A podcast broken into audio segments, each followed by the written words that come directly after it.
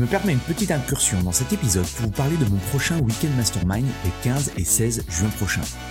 Mon Weekend Mastermind, c'est quoi? C'est un événement unique en petit comité où je travaille avec une vingtaine de personal trainers, de propriétaires de studios, de box sur la croissance de leur business et l'augmentation de leur chiffre d'affaires. Deux jours en immersion complète pour vous partager de nouvelles stratégies marketing ou brainstormer avec d'autres professionnels et impacter positivement votre mindset et vos revenus. Vous repartirez de ces deux jours avec une motivation décuplée et un plan d'action en 90 jours. Pour en savoir plus, allez sur mon site antipoiron.com slash programme ou cliquez sur le lien dans la description. Depuis que je suis petit aussi, ce que je fais, c'est que lorsque j'ai envie de faire quelque chose, je regarde qui l'a déjà fait et ensuite je le copie. Je copie les, les actions, je copie l'état d'esprit, je copie, j'essaie de copier le maximum de choses de la personne qui a déjà ce que je veux et qui a déjà atteint la situation que j'ai envie d'atteindre.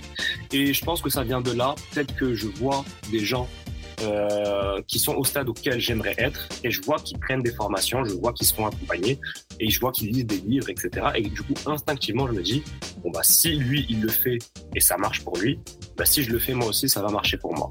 Et je pense que ça vient de là le fait que j'hésite pas une seule seconde à sortir la CB pour, euh, pour euh, acheter des formations qui me paraissent, tu vois, de, de qualité, qui et où je vois un potentiel retour sur un investissement, ou pareil, à me faire accompagner par des gens qui en, savent beaucoup plus sur moi sur, euh, sur plein de domaines. Et je vois ça comme des accélérateurs parce que quelque chose qui m'aurait pris peut-être euh, plusieurs mois ou plusieurs années, au final, grâce à l'expérience de la personne, bah, j'arrive à, atteindre euh, le passer d'un point A à un point B en, beaucoup moins de temps. Et euh, je, dis souvent, tu vois, j'ai pris énormément de formations et d'accompagnement. J'ai jamais regretté une seule fois d'avoir acheté une formation ou de m'être fait accompagner, même si parfois ça coûte assez cher. J'ai jamais regretté parce que j'en ai toujours tiré quelque chose. Ça m'a toujours rapporté bien plus que ce que j'ai dépensé. Je suis Andy Poiron, entrepreneur et amoureux de sport. Je suis le propriétaire de Eway, un centre de coaching hybride à 360 sur Dijon, et également consultant où j'aide les coachs sportifs et les propriétaires de studios, de box CrossFit et de clubs de fitness à développer leur entreprise. Le fitness est une passion et c'est aussi un business. Dans ce podcast, le business du fitness, je vais à la rencontre de personnes ordinaires qui vous partagent leur expérience extraordinaire. Au programme, on parle de leur parcours, de comment elles en sont arrivées là, et également de leurs difficultés, de leur succès et de tous les éléments qui peuvent vous donner des idées pour votre propre entreprise. Se nourrir des autres est l'un des moyens les plus simples d'accélérer son propre parcours personnel.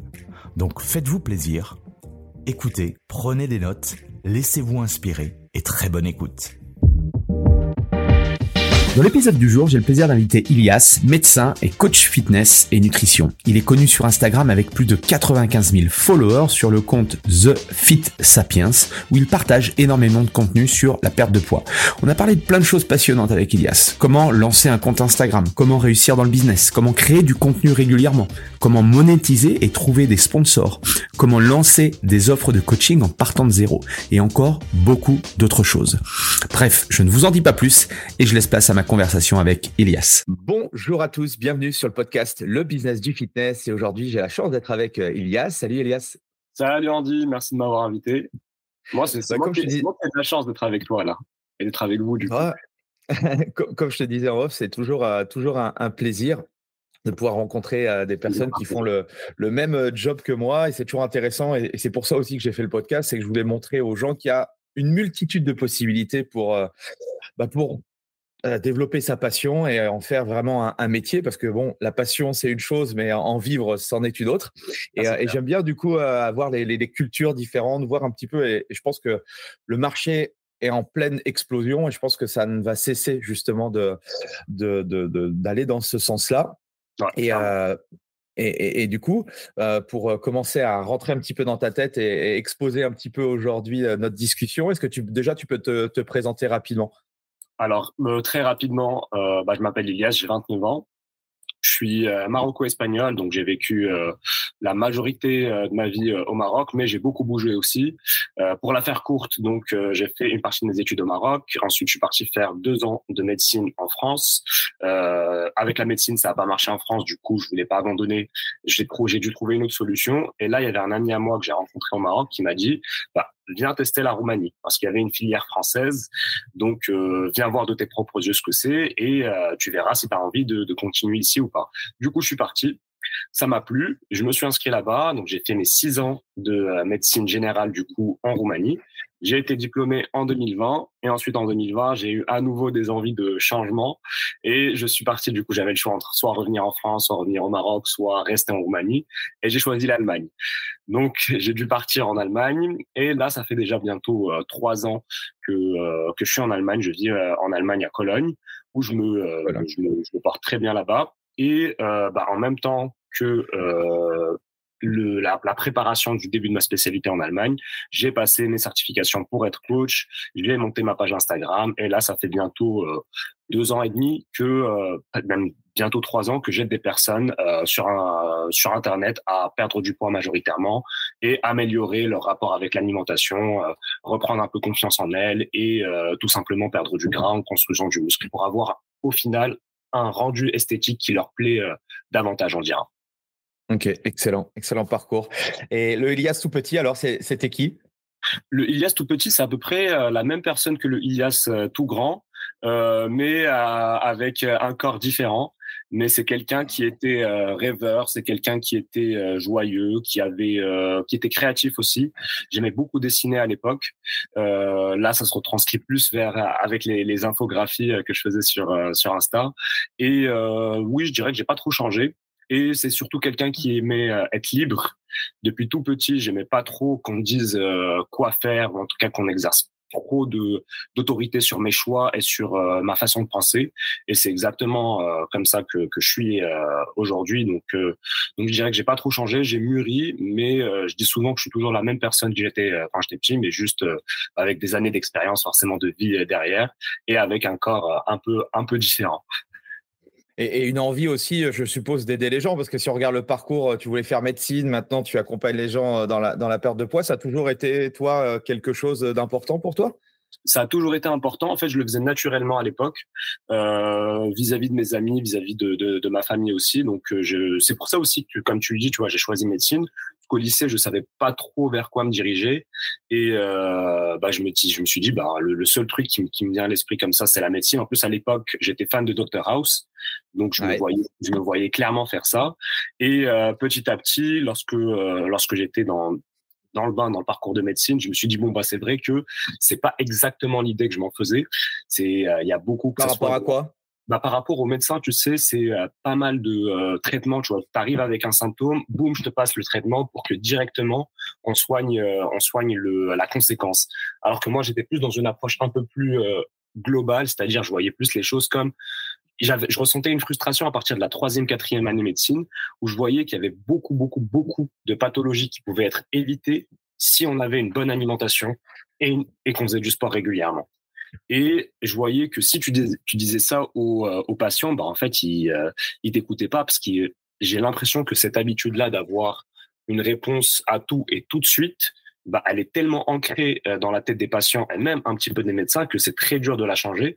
Et donc, si le patient vient vers toi et que tu lui dis bon bah en fait c'est tout simple, tu dois juste arrêter de manger ça, ça, ça, manger ça, ça, ça et faire du sport, le mec il va dire mais en fait je suis pas venu pour ça. Euh, limite ça je le savais déjà. Moi ce que je veux c'est que tu me passes un, un traitement, un, un, médicament pour que euh, le problème se règle tout de suite. Et même dans la tête des médecins, bah, malheureusement c'est de plus en plus ancré. Euh, et je voyais que bah, la plupart du temps euh, on parlait presque pas du tout de nutrition, même dans le parcours médical. Euh, on nous a très peu enseigné sur la nutrition, mais vraiment que les euh, les, les, les, les, termes, enfin les, les, connaissances basiques. Et bah ça me frustrait un petit peu. Et c'est pour ça que je me suis dit bah pourquoi pas aller dans ce domaine-là, vu que je fais partie des deux mondes et je me suis formé à fond là-dedans. Et c'est pour ça que ça m'a donné envie de bah, de vraiment développer ça et de plutôt que guérir, bah, agir sur la prévention de l'apparition des maladies. Ouais, en, fait, euh, l'être humain attend toujours d'avoir euh, d'être euh, d'avoir un problème pour agir, quoi. Et, c'est vrai que je, me rends compte. Alors, je sais pas, peut-être que c'est peut-être en train de se développer, mais du côté de l'Angleterre où je voyais des médecins, du coup, tu allais les voir quand ça allait bien, du coup. Et alors, peut-être que bon, ça va prendre, je pense, beaucoup de temps, mais mais oui, ça c'est notre c'est notre vision un petit peu de se dire, oui, avec une bonne aliment, enfin, une alimentation correcte et saine sans être forcément drastique, bouger un petit peu. moi aussi, j'ai beaucoup changé en, plus de 20 ans là, que je fais du, du bah, que je suis déformé en coaching sportif. Ma vision, effectivement, de comment accompagner les gens et comment les aider, tu aperçois que tu n'as pas besoin non plus d'avoir l'hygiène de vie d'un sportif de haut niveau. Quoi. Et euh, je pense qu'il y a plein. C'est malheureux de voir autant de personnes souffrir ou d'avoir des maladies, alors que euh, je pense qu'il ne faudrait pas non plus grand, grand chose. Quoi. C'est ça, il faut juste vraiment des choses de base. Quand tu regardes, que ce soit les datas ou que ce soit juste les habitudes des personnes qui vivent très longtemps, tu sais, ils avaient fait des études euh, dans les régions du monde qui, euh, où il y a l'espérance de vie la plus haute, et ils voient qu'au final, c'est juste que les personnes mangent beaucoup de fruits et légumes, ne mangent pas beaucoup de, enfin presque peu de, de produits transformés. Elles bougent énormément, ça veut dire qu'elles, généralement les personnes travaillent jusqu'à l'âge de 80, 85 ans, et même lorsqu'elles arrêtent de travailler, bah, elles restent actives et euh, elles dorment bien. Et après, elles n'ont pas une alimentation non plus qui est, c'est pas l'alimentation de Cristiano, quoi, tu vois. Donc, je pense que juste le problème de la nutrition, c'est que ça touche tellement de monde, c'est que tout le monde y va de son petit grain de sel et qu'au final, les gens se retrouvent complètement perdus parce qu'il y a différents, euh, différents, euh, on va dire différentes approches et euh, les, les, les, personnes, monsieur, madame, tout le monde ne sait plus où donner de la tête parce qu'on entend tout et son contraire. Et c'est ça le problème. Bah, et c'est j'essaie moi d'intervenir et de vulgariser de plus en plus. Là où il y a quelques années, j'étais vraiment, je disais, tu vois, le jargon euh, scientifique, etc. Aujourd'hui, c'est pas du tout le cas. J'essaie vraiment de simplifier au maximum et j'essaie vraiment, je m'adresse pas aux, euh, aux, athlètes de haut niveau, je m'adresse vraiment à monsieur, madame, tout le monde qui veut améliorer son alimentation sans pour autant, tu vois, dire au revoir au plaisir de la vie ou euh, changer complètement euh, du jour au lendemain. C'est vraiment petit à petit et c'est des petites habitudes à avoir, à implémenter. Et j'aime toujours réfléchir à, à, dire il faut plutôt rajouter des choses qu'enlever des choses. Donc plutôt que d'arrêter de manger euh, de, je sais pas moi, de la charcuterie, du, du, du, du fromage, et eh ben rajoute plus de légumes. Plutôt que d'arrêter complètement de boire de l'alcool, bois plus d'eau, tu vois. Et ben, c'est comme ça que j'essaie de voir les choses. Et j'ai l'impression, comme tu as dit, que ça commence à changer petit à petit. Euh, au UK, donc euh, en Angleterre. En Allemagne, ils ont une approche un peu différente. C'est-à-dire que le médecin va quand même essayer de trouver d'autres alternatives avant de donner directement des traitements. Et après, en France, ça fait ça fait quand même pas mal d'années que bah, je suis pas dans le système médical français. Je discute pas trop avec des médecins ici, donc je sais pas comment ça se passe. Mais lorsque généralement ça bouge un petit peu dans les pays européens, tôt ou tard, ça finit par bouger aussi en France. Ouais, je, je vais peux voir les médecins, mais euh, je pense que c'est encore. Euh, j'ai mal, je te donne un médoc, quoi. Hein, euh, bon, bref, il y, y, a plein de lobbying aussi par dessus, mais bon, bref, on va pas faire. voilà, c'est pas l'objectif, mais oui, je pense qu'il y a, a d'autres voies aujourd'hui, et c'est clair que nous, on s'insère effectivement, on peut s'insérer dans, dans, dans la vie, dans la vie des gens, quoi. Et quels sont les enseignements du coup que parce que c'est c'est dur. Tu as dit que je crois que deux ans en France, six ans en Roumanie. Euh, quels sont les enseignements que tu as pu, euh, pu faire justement par rapport à, à ces années, toutes ces années d'études là bah, déjà, ça m'a appris, euh, ça m'a appris l'empathie le fait de, de, côtoyer des patients à l'hôpital, tu vois, dès la comment ça se passe en Roumanie, c'est que les trois premières années, c'est beaucoup de théorie, donc c'est euh, beaucoup de cours euh, en amphithéâtre, t'as pas beaucoup de pratiques à l'hôpital, tu dois quand même faire des stages de fin d'année obligatoires en hôpitaux, mais la majeure partie de ton temps, tu vas le passer derrière euh, ton ordi ou derrière un bouquin à apprendre de la théorie. Et à partir de la troisième année, là, tu commences vraiment à passer plus de temps à l'hôpital. Et euh, la manière de transmettre euh, la médecine, elle change, ça devient plus de la pratique que de la théorie. Bon, forcément, il y a la partie théorie qui reste très importante pour euh, pour apprendre, comprendre, et ensuite, bah, tu as quand même des examens, des examens écrits, etc. Mais tu as le contact humain beaucoup plus euh, qui est beaucoup plus euh, présent. Et bah, ça, forcément, tu vois, quand tu vois des gens qui souffrent, en plus dans, un, dans, la Roumanie qui est pas le pays européen le plus développé non plus en termes de système de soins, les hôpitaux parfois c'est pas les hôpitaux français, etc. Donc t'apprends forcément à être empathique et euh, t'apprends que à être patient aussi que bah, le, le parcours de soins c'est pas euh, tu viens on te trouve la solution et, euh, et bye bye quand on te revoit plus. C'est non, il faut creuser, chercher les causes. Euh, forcément, euh, quand tu as l'anamnèse, tu t'essaies d'avoir le plus d'informations possible sur le patient. Donc, tu as les antécédents familiaux, antécédents, antécédents personnels, etc. Donc, moi, en tout cas, ce que ça m'a appris, c'est vraiment de voir la santé comme quelque chose de global et non pas juste spécifique. Et même euh, lorsqu'il y a des symptômes, ça peut être tout et n'importe quoi. Donc, vraiment, essayer de trouver tout ce qui est possible et ensuite creuser, chercher, euh, être dans la réflexion constamment et euh, bah tu as une hypothèse, tu vois, c'est lorsque tu as un diagnostic, c'est vraiment une hypothèse, tu la testes et ensuite adapter. Et c'est comme ça que euh, j'essaie de, de, voir les choses un petit peu et même euh, au niveau du coaching, je peux faire le parallèle parce que bah lorsque tu vois, il y a tout et, n'importe quoi qui peut marcher pour perdre du poids. Au final, c'est mmh appliquer un déficit calorique sur une très longue durée. Mais il y a certaines personnes, peut-être ça va être avec le jeûne intermittent que ça va bien marcher. D'autres personnes, ça va être peut-être euh, en comptant les calories. D'autres personnes, ça va être sans forcément compter les calories, mais juste en adoptant des. Donc il y a tout et n'importe quoi qui, faut marcher, qui, qui peut marcher. Il faut juste trouver la méthode qui marche pour chaque individu, parce que tout le monde est différent au final. Exactement. Et, euh, et, du coup, comment se fait euh, cette transition? Est-ce que quand tu, euh, tu, es en Roumanie, tu, enfin, sur tes dernières années, tu penses déjà à, ça ou comment, comment se fait cette, cette fameuse transition?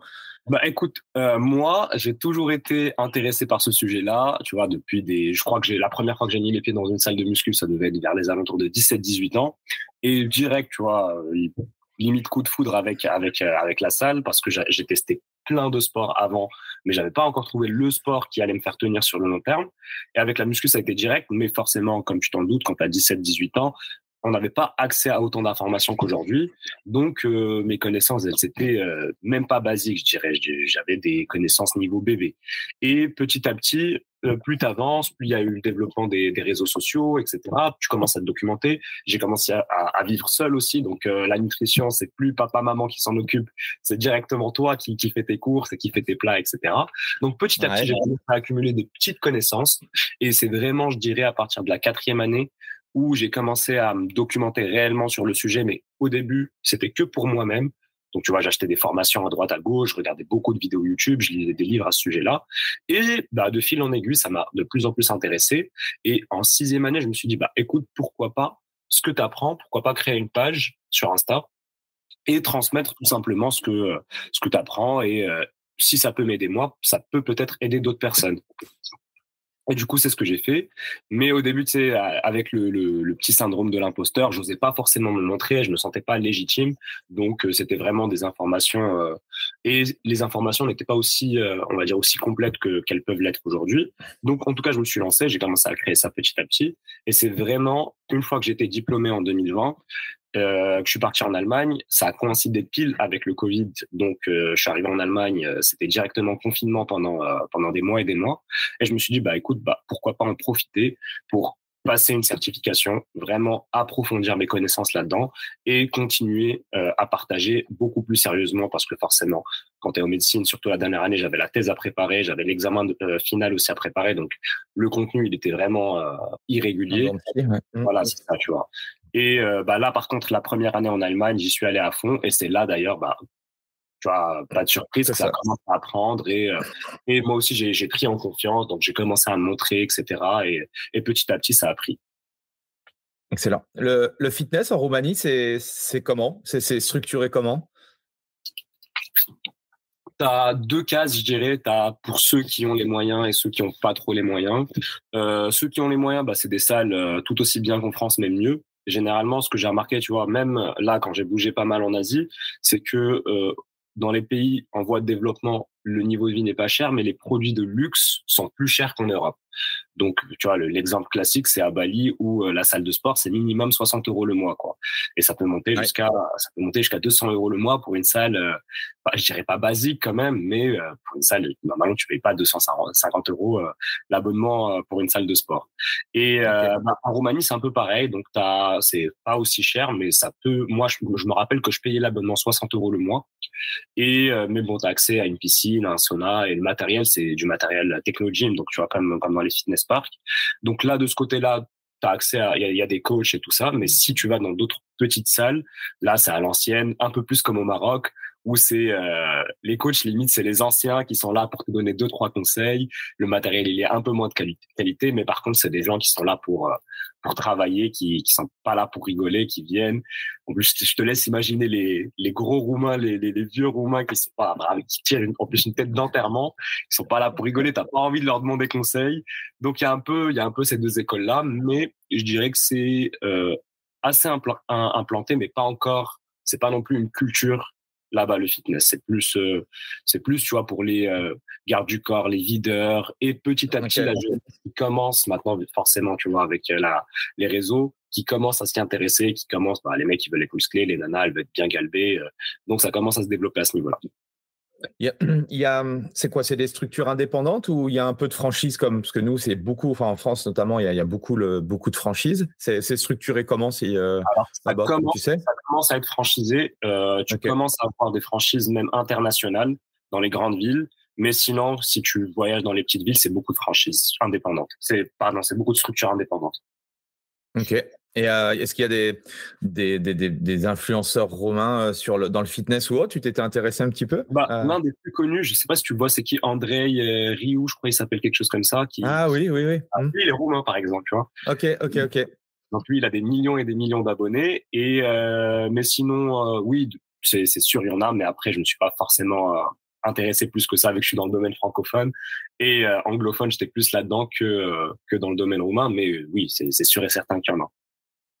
Yes. Ce que tu m'as dit aussi, et je pense que c'est euh, important de le souligner, cette faculté à, à euh, investir dans des programmes, dans des livres. Euh, ça, c'est, je, m'aperçois encore que c'est pas, ça paraît logique, mais je m'aperçois que c'est pas, c'est pas commun à tous. qu'est-ce qui fait que toi, tout de suite, enfin, tu as cette culture de quand tu veux apprendre quelque chose, bah, ça, ça, te paraît logique d'investir et, et, d'apprendre des choses. Ça, ça t'est venu d'où ça? Euh, je, franchement, je pourrais pas te dire si ça m'est venu d'où. Je pense que euh, depuis que je suis petit aussi, ce que je fais, c'est que lorsque j'ai envie de faire quelque chose, je regarde qui l'a déjà fait et ensuite je, le copie. Je copie les, les actions, je copie l'état d'esprit, je copie, j'essaie de copier le maximum de choses de la personne qui a déjà ce que je veux et qui a déjà atteint la situation que j'ai envie d'atteindre. Et je pense que ça vient de là. Peut-être que je vois des gens euh, qui sont au stade auquel j'aimerais être et je vois qu'ils prennent des formations, je vois qu'ils se font accompagner et je vois qu'ils lisent des livres, etc. Et du coup, instinctivement, je me dis, bon, bah, si lui, il le fait et ça marche pour lui, bah, si je le fais moi aussi, ça va marcher pour moi. Et je pense que ça vient de là le fait que j'hésite pas une seule seconde à sortir la CB pour euh, pour euh, acheter des formations qui me paraissent tu vois de, qualité et où je vois un potentiel retour sur un investissement ou pareil à me faire accompagner par des gens qui en, qui en savent beaucoup plus sur moi sur, euh, sur plein de domaines. Et je vois ça comme des accélérateurs parce que quelque chose qui m'aurait pris peut-être euh, plusieurs mois ou plusieurs années, au final, grâce à l'expérience de la personne, bah, j'arrive à, à, atteindre euh, le, le passer d'un point A à un point B en, beaucoup moins de temps. Et je, je, dis souvent, tu vois, j'ai pris énormément de formations et d'accompagnement. J'ai jamais regretté une seule fois d'avoir acheté une formation ou de m'être fait accompagner, même si parfois ça assez cher, j'ai jamais regretté parce que j'en ai toujours tiré quelque chose. Ça m'a toujours rapporté bien plus que ce que j'ai dépensé. ça, c'est aussi un mindset. C'est aussi mmh. un mindset parce que il y a des gens, ils te disent ouais, j'ai acheté un truc et ils sont toujours en train de dire ouais, mais euh, j'aurais préféré Alors qu'il y en a d'autres et je pense que c'est ton cas et, c'est aussi mon cas. C'est que ok sur une formation, sur je sais pas, alors je sais pas euh, sur la durée ou autre, tu vas pas apprendre constamment, tu vas pas être toutes les minutes, ah ouais, ah. Non, en fait, toi, tu es venu chercher où il y a un petit truc dans la formation qui a fait que ça t'a débloqué quelque chose. Et en fait, moi, je me concentre. C'est pour ça que je dis que toutes les, expériences que j'ai faites en formation, consulting, enfin bref, ça m'a toujours apporté quelque chose. Et même s'il y a des fois, c'était peut-être en deçà au niveau du contenu, ça m'a débloqué d'autres choses et ça m'a fait prendre conscience que ah ouais, mais ça, je voudrais pas le reproduire.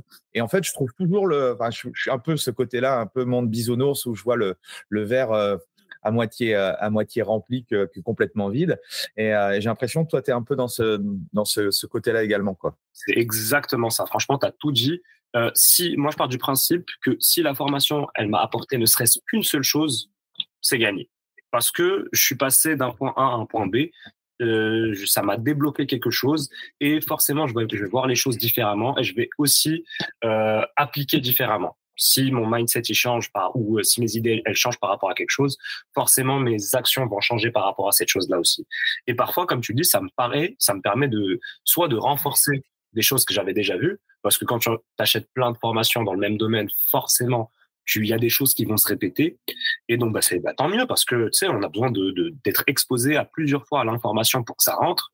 Ça, moi d'ailleurs, je n'hésite pas à répéter autant de fois qu'il le faut des choses sur la perte de poids parce que je me dis, même si la personne l'a déjà entendu une, deux, trois, quatre fois, eh ben, ça va pas faire de mal si elle l'entend cinq, six, sept, huit fois. Parce qu'il faut vraiment, euh, et parfois tu peux l'entendre pendant des années, mais toi-même, ton environnement sera différent et du coup, peut-être que tu vas le percevoir différemment. Donc, c'est toujours bien d'être réexposé à des informations et parfois, au contraire, tu vas être exposé à différents points de vue sur un même sujet. Et peut-être que le point de vue que tu avais déjà, euh, auquel tu étais déjà exposé, il ne correspondait pas forcément et que juste le fait de voir la chose d'un angle euh, d'un autre angle de vue, bah, ça va beaucoup plus résonner avec toi et ça va te débloquer quelque chose dans ton esprit ou dans tes actions. Donc c'est toujours bien et comme tu dis, tu vois, je pars du principe pour ne pas être déçu. Si un livre m'apporte une idée euh, de plus ou si euh, une formation m'apporte qu'une seule chose de plus et que tu passes à l'action derrière et que bah, ça te rapporte des résultats, c'est jamais un investissement que tu as foutu en l'air. Mais par contre, c'est un état d'esprit à avoir et il faut, euh, il faut, il faut appliquer parce que tu peux avoir tout, tout le savoir du monde si tu n'appliques pas et que tu as toujours le même comportement, bah, là, oui, on peut dire que les formations n'ont servi à rien. Donc, c'est question de, à la fois de mindset et de mise en action de, ce que tu apprends. Ouais, ouais, puis ça dépend aussi de là où tu en es. Euh, si je prends euh, ne serait-ce qu'un seul livre, et j'aime bien moi relire les, bouquins, et tu peux être sûr que si je relis le bouquin, je le vois d'une manière ou différente où je me dis tiens mais je l'avais pas lu la dernière fois ce truc là où ça ça, m'avait pas euh, autant marqué bah, parce que en fait toi aussi tu évolues euh, dans ton chemin de donc euh, c'est clair que même si on réécoutait les, formations moi j'aime bien revenir sur des points intéressants et c'est vrai que bizarrement tu vois le contenu différent, différemment. Je sais pas si, si ça te fait la même impression, mais c'est assez, assez, assez, bluffant. totalement. Il y a certains livres qui m'ont beaucoup marqué, que j'aime bien relire. Généralement, j'aime bien changer le format. C'est-à-dire, si la première fois je l'ai lu, bah, la deuxième fois, je vais plutôt l'écouter en audiobook, tu vois. Et juste ça, bah, c'est, c'est, c'est une fois de plus, tu vois les choses différemment. Et il y a des choses que tu oublies, que euh, le cerveau, il peut pas tout, stocker toutes les informations. Et juste ça, bah, ça te permet de, de dire, soit de réviser, de tant mieux, parce que c'est toujours bien, ou soit de réapprendre et donc de réappliquer et d'avancer. Que plus, pour moi, plus tu apprends, et bah, plus tu vas avancer. Et pour toi, c'était une évidence de démarrer par Instagram ou qu'est-ce qui a fait que tu as choisi Instagram pour, euh, bah pour partager? Et ça, c'est aussi une, une, chose importante pour ceux qui nous écoutent, c'est montrer votre travail le plus rapidement possible. Euh, moi, à l'époque, quand j'ai démarré, ça n'existait pas, mais, euh, mais c'est clair que le plus vite possible, plus tu montres ton travail. Alors, c'est vrai qu'il faut faire abstraction à, à ce syndrome de l'imposteur, mais plus tu vas justement documenter ton savoir, bah, plus c'est un peu comme les intérêts composés, hein, plus tu vas exposer, euh, tu vas t'exposer le plus euh, rapidement possible, plus tu vas euh, récolter le fruit de ton travail d'année en année, quoi. Ah, c'est exactement ça. Et bah, pour répondre à ta question, pour moi, c'était une évidence parce que c'était le réseau qui était en plein, pleine expansion. C'était le réseau sur lequel je passais le plus de temps. Et aussi, je me disais, c'est le réseau où à la fois il y a les personnes qui m'inspirent, qui, qui, sont, qui sont présentes dessus, et où il y, a, il y aurait potentiellement l'audience que je vise. Donc, euh, le, tu vois, le, la réunion de ces quatre paramètres-là fait que pour moi, c'était clairement une évidence. Et euh, je me suis dit, bon, bah, go à fond Instagram. Et euh, mais Instagram de l'époque, c'était pas le Instagram de maintenant. Et quand je dis à l'époque, c'est juste il y a trois ans. Ça a beaucoup changé en trois ans. Et pareil, tu dois te former parce que tu, tu te lances un peu à corps perdu, mais il y a pas mal de paramètres à prendre en considération. Mais le plus important, c'est juste de passer à l'action, de commencer et de s'améliorer par la suite. Parce que si tu essaies d'avoir toutes les conditions parfaites avant de commencer, tu vas jamais commencer. Et ça, je le dis pour ceux qui nous écoutent et je le répète pour moi aussi, parce que des fois, j'ai d'autres projets bah, dans, lesquels j'aimerais bien me lancer, mais je me dis, bah, attends, euh, il faut que j'achète cette caméra, attends, peut-être qu'il me faut ce micro-là. Non, tu vois, commence. Tu as envie de faire un podcast, fais un podcast. T'amélioreras le, setup par la suite. Si tu envie de faire YouTube, fais une vidéo YouTube et t'amélioreras parce que la qualité, vient toujours, toujours, toujours au départ avec la quantité. Il faut passer mmh par une période où tu vas me faire un maximum de volume, où tu vas faire un maximum de vidéos, un maximum de podcasts, un maximum de posts Instagram, mais ton premier post, ton premier épisode de podcast, ta première vidéo euh, YouTube sera nul, sera nul à chier. Mais par contre, ton, ton 500e post, ton 500e podcast ou euh, ta, ta centième vidéo YouTube sera, sera excellente. Mais pour arriver à ce stade-là, il faut commencer, il faut y aller euh, petit à petit et à chaque fois améliorer une seule chose. Euh, et si tu améliores, tu te concentres sur une seule chose à améliorer par, à chaque fois que tu crées, bah forcément tu vas t'améliorer petit et on en revient aux intérêts composés. À la fin, tu vas tu vas avoir une amélioration de dingue euh, qui va se faire sur la durée, mais au moins elle sera présente cette amélioration là. Alors que si tu t'étais euh, jamais mis, euh, t'étais jamais passé à l'action, bah forcément tu serais resté là où tu étais et euh, rien n'aurait changé. Yes. Et sur, sur Instagram, euh, bon, tu as, as, craqué le code là parce que as plus de, as, tu vas avoir 100, 100 000 personnes, je crois. Euh, ça fait trois ans. Euh, six mois aujourd'hui, voilà, j'ai pas de, de, compte Instagram. Je, je, je, veux me lancer. Qu'est-ce, qu'est-ce, quels sont les raccourcis que tu pourrais me donner pour, pour perdre le moins de temps possible, même si j'ai compris que c'était aussi le, le fait de poster qui va faire que. Ça aussi, c'est important de le rappeler, mais voilà, le, le tout tout de suite, c'est un peu comme nos clients je veux perdre 20 kilos en trois semaines. Euh, voilà, c'est la même chose dans le business. Mais est-ce que tu as, est-ce que tu pourrais nous partager des, des, choses que tu as pu comprendre depuis, euh, depuis que tu es sur Instagram? Alors, la chose la plus importante à comprendre, c'est le but du réseau social. Instagram, leur but, le but de l'algorithme, c'est de montrer le bon contenu face à la bonne personne pour que cette personne-là reste le plus longtemps possible sur la plateforme pour qu'elle puisse être exposée à des publicités. Et c'est comme ça que la plateforme gagne de l'argent. Parce que Instagram, c'est gratuit. Tu ne payes pas pour consommer du contenu. Forcément, c'est une entreprise qui doit gagner de l'argent. Donc, ils ont un but, c'est de gagner de l'argent via les revenus publicitaires. Et pour ça, il faut que tu restes le plus longtemps possible. Donc, une fois que tu comprends ça, ton but à toi, ça va être de créer le meilleur contenu pour ton audience, pour la meilleure audience possible. Donc, il faut que tu choisisses une audience et que tu te renseignes un maximum sur cette audience-là. C'est quoi ses problèmes, euh, c'est quoi ses désirs, c'est quoi ses peurs, c'est qu'est-ce qu'elle n'arrive pas à faire, qu'est-ce qui bloque, c'est quoi son quotidien? Et une fois que tu te renseignes là-dessus, créer du contenu sur comment je peux aider cette personne-là au maximum. Euh, au départ, je te dirais même pas de te concentrer sur le format. Est-ce que tu fais des vidéos, est-ce que tu fais des carousels, est-ce que tu fais non, juste commence par dis-toi comment je peux aider cette personne-là au maximum. Et ensuite, bien sûr, bah, si tu veux euh, mettre toutes les chances de ton côté, essaie de varier ton contenu déjà pour découvrir toi ce que t'aimes. Peut-être que tu es quelqu'un qui va être hyper à l'aise euh, en format vidéo, donc euh, peut-être que tu vas réussir à transmettre ton information beaucoup mieux euh, grâce aux vidéos. Peut-être qu'au contraire, t'es pas très fort en vidéo, mais que tu es un excellent copywriter, donc tu vas faire des descriptions de fou ou des carousels aussi qui marchent du, du tonnerre. Peut-être que bah, tu es très bon dans la création d'infographies ou de design, et dans ce cas-là, bah, peut-être que les posts en format unique, ça va plus être pour toi.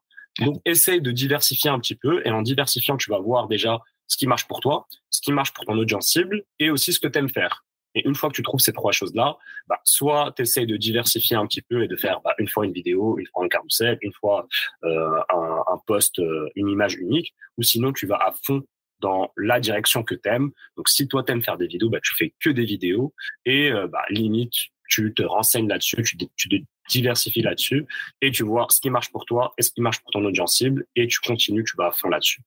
Donc, il n'y a pas, y a pas vraiment, le plus important, comme tu as dit, c'est, si je devais résumer, tu vois, la réussite sur Instagram, c'est poster le maximum possible, le plus longtemps possible. Si tu fais ça, tôt ou tard, franchement, tôt ou tard, ça va, le, le, compte va prendre et euh, tu vas gagner des abonnés. Même si le but, une fois de plus, tu vois, c'est pas de gagner le maximum d'abonnés. Et ça, j'ai mis du temps à le comprendre et à l'assimiler. Le but, c'est de gagner. Déjà, le premier but, c'est d'aider un maximum de personnes. Et le deuxième but, c'est de gagner un maximum d'abonnés qualifiés. Des gens qui vont mmh. euh, forcément s'intéresser à ton travail, connecter avec toi, avec tes valeurs, et qui par la suite bah, vont se dire, OK, ce mec-là m'a aidé grâce à son contenu gratuit bah, si ce contenu gratuit m'a aidé, qu'est-ce que ça doit être avec son accompagnement payant? Et c'est ça, ou avec ses produits digitaux payants. Et c'est ça vraiment le but. Donc, faut pas chercher à juste gagner un maximum d'abonnés. Il faut vraiment essayer de créer une connexion et à transmettre tes valeurs à toi pour, euh, pour aider le maximum de personnes tout en t'aidant toi-même et ton business. Ok, donc j'ai compris que je devais voilà, tester euh, plusieurs, euh, plusieurs accroches, vidéos, euh, carousel ou, autres. En ce qui concerne les stories, les lives. Est-ce que tu as testé des choses? Est-ce que tu as pu voir des choses qui fonctionnaient? Ouais, j'ai testé, j'ai testé euh, Story. Je, je poste, euh, je, je, poste assez régulièrement, et euh, c'est pas forcément ça qui va t'apporter. Bah, c'est même c'est pas ça du tout qui va t'apporter des abonnés.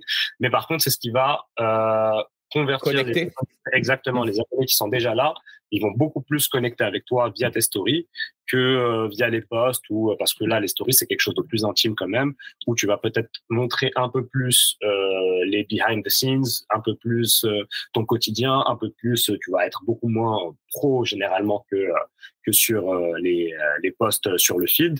Donc ça ça permet de connecter. Les lives alors les lives j'ai essayé ça décembre dernier je m'étais lancé mmh. le défi de faire un live par jour avec des invités à chaque fois pendant pendant un mois et j'ai remarqué que les gens n'aimaient pas trop les lives parce que tu sais c'est comme si c'était un peu du contenu imposé.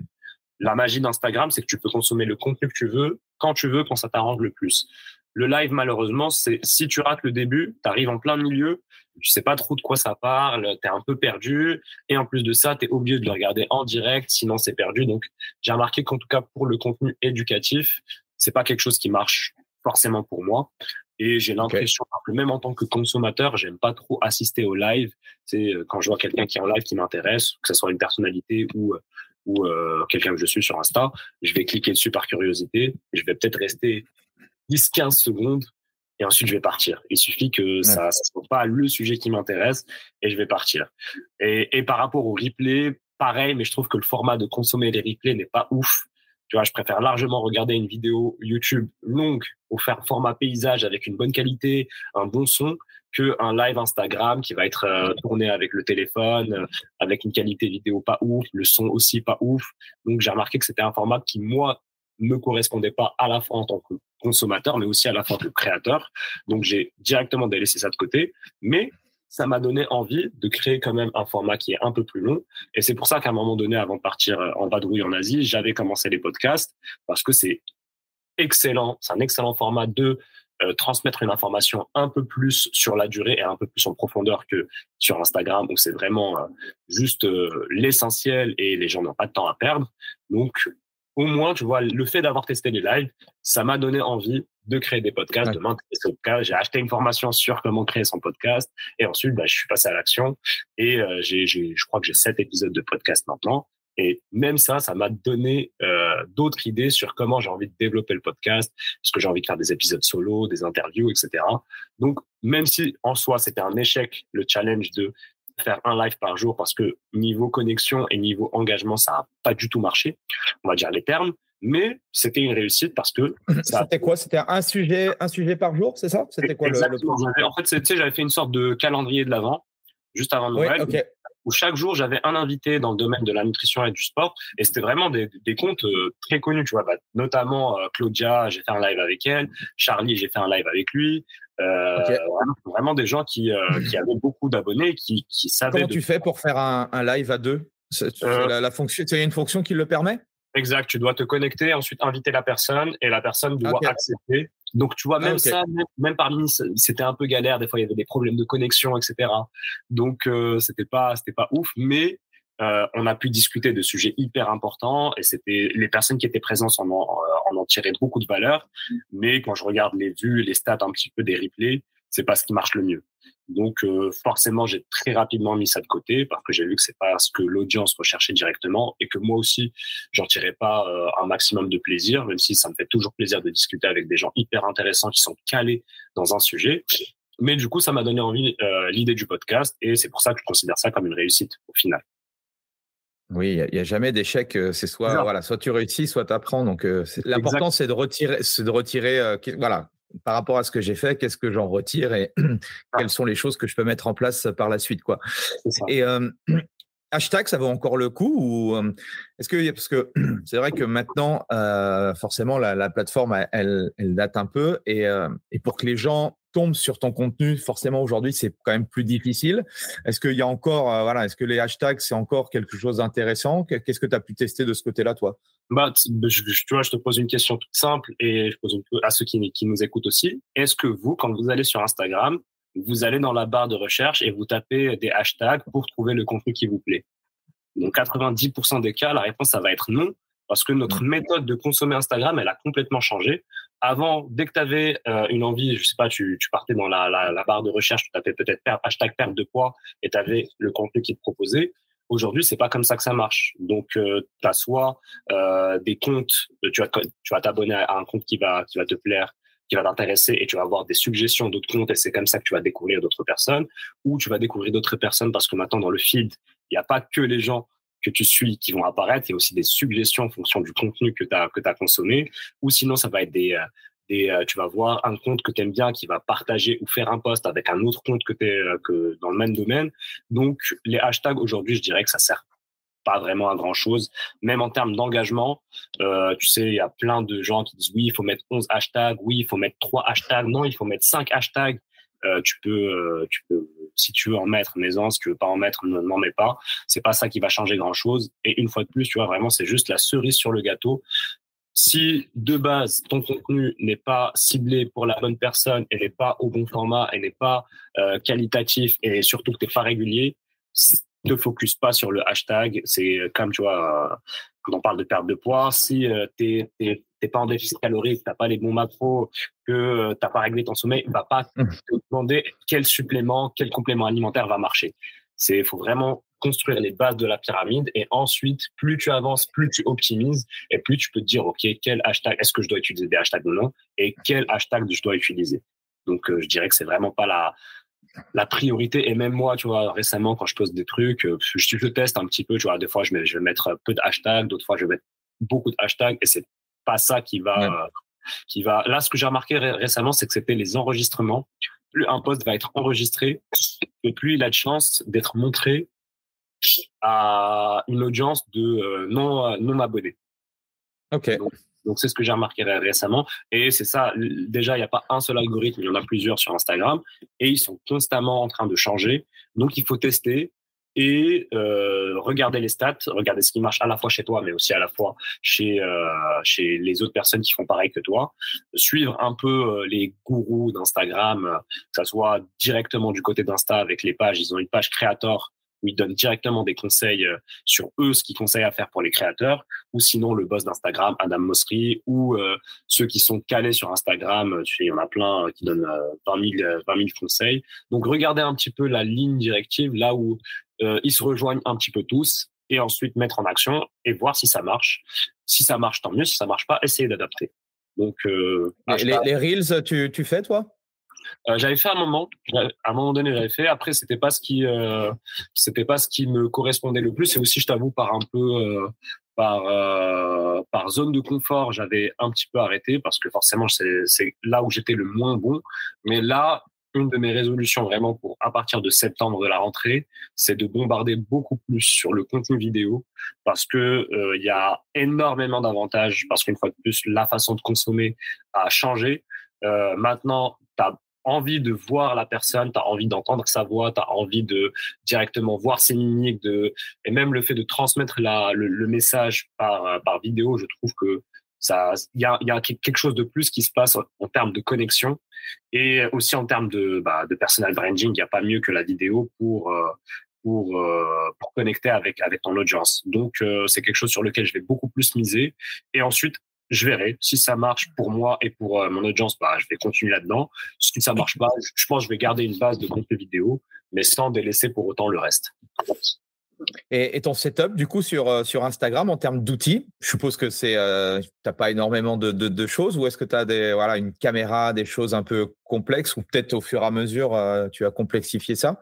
Non, franchement, pour l'instant, c'est, bah, au début, tu as vraiment besoin que de ton smartphone. Donc, que ce soit un iPhone ou euh, un Android, tu peux, quasiment tout faire avec. Tu as plein d'applications maintenant qui peuvent t'aider euh, par rapport à ça, encore plus aujourd'hui avec la création de contenu. Bon, si tu veux aller un peu plus vite, bah, un ordi ou un Mac. Comme ça, bah, tu, peux directement, euh, par exemple, si tu crées des, des infographies bah, ou des carousels, tu as Canva, tu Photoshop, euh, tu peux directement aller dans le Creator Studio de Meta pour préparer, euh, programmer tes publications, pour répondre aux commentaires. C'est plus rapide aussi euh, directement sur, sur clavier. Et, et, ensuite, une fois que tu as le téléphone, le Mac ou, l'ordi, franchement, le setup il est déjà complet à 90%. Après, si tu veux upgrader, bah, tu as les, caméras. Moi, j'en ai toujours pas acheté une pour améliorer la qualité de, de tes vidéos. C'est un micro à la limite pour améliorer aussi la qualité de ton son. Mais ça aussi, tu vois, c'est euh, par la suite. Il faut pas chercher à avoir les conditions parfaites avant de faire ta première vidéo, avant de faire euh, euh ton premier post, etc. Il faut vraiment que tu commences avec le produit de base et ensuite optimises petit à petit. Ok.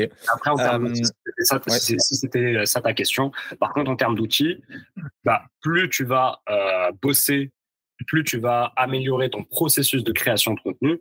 Et forcément, là, par contre, j'utilise pas mal d'outils, que ce soit pour euh, avoir des idées, pour, euh, pour créer des descriptions, pour créer des posts, pour créer des infographies, etc.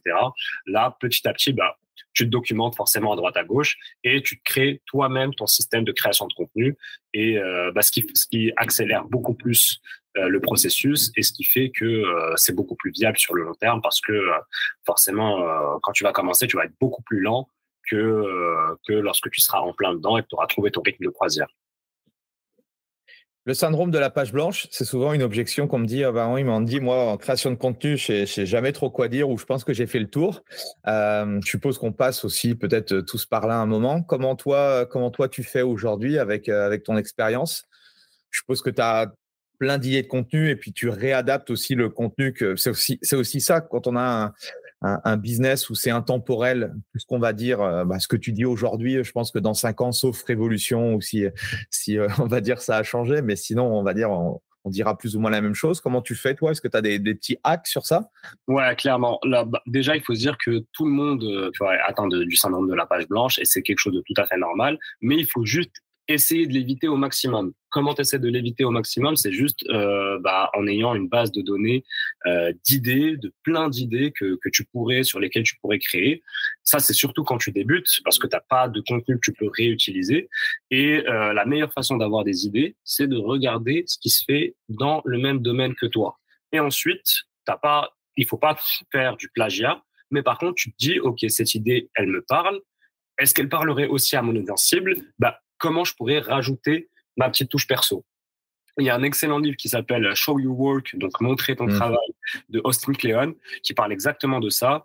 Et, euh, et euh, c'est exactement ça. C'est moi ce que je faisais, c'est que je, euh, je regardais un peu le contenu dans le domaine du fitness, de, de la perte de poids. Dès qu'il y avait un post qui résonnait avec moi, je l'enregistrais et je me disais pourquoi pourquoi il m'a marqué plus que les autres posts. Ah, parce qu'il transmet cette idée-là. Ah, parce qu'il y a telle et telle couleur. Ah, parce qu'il y a tel message qui est derrière. Et je me dis, OK. Et ensuite, tu vois, je, me faisais une base de données de plein de posts qui m'inspiraient. Et après, bah, juste, euh, il y a une phrase que j'aime bien dire, c'est que au final, le message sera toujours le même. Ce qui va différer, c'est le messager. Et le messager a des valeurs différentes, a une façon de s'exprimer différemment.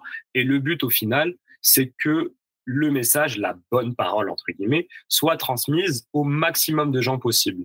Donc, si tu prends un poste et que tu le modifies un petit peu, tu le recrées à ta sauce et que tu le balances, au final, ça c'est pour le bien commun. Ça, c'est à la fois bien pour toi et c'est à la fois bien pour l'audience cible parce que peut-être que celui qui va voir ton poste n'aura pas vu le poste euh, sur lequel tu t'es inspiré et au contraire celui qui aura vu le poste qui t'a inspiré ne verra pas forcément ton poste. Donc il faut pas prendre ça comme excuse pour ne pas créer. Regarde ce qui se fait à droite, à gauche. Dis-toi comment je peux ajouter ma propre touche perso et ensuite recréer. Recréer jusqu'à ce que, bah, si tu peux par toi-même avoir tes propres idées, c'est encore mieux. Mais si t'en es pas encore à là, si t'es pas encore euh, vraiment un créateur, bah, sois un copieur. Et au final, quand on parle d'Instagram, Instagram, c'est la meilleure plateforme aujourd'hui qui existe, mais aussi c'est ceux qui ont le plus copié possible. À la base, c'était juste une plateforme de publication de photos.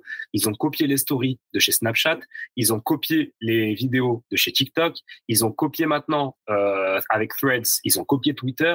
Donc vraiment, ils ont commencé avec un petit produit et petit à petit, ils ont copié ce qui marchait ailleurs, ils l'ont recréé à leur sauce, ils l'ont intégré dans, euh, dans l'écosystème Instagram et euh, ça prend. Donc, fais pareil avec ta création de contenu et ne prends pas ça comme excuse pour ne pas créer.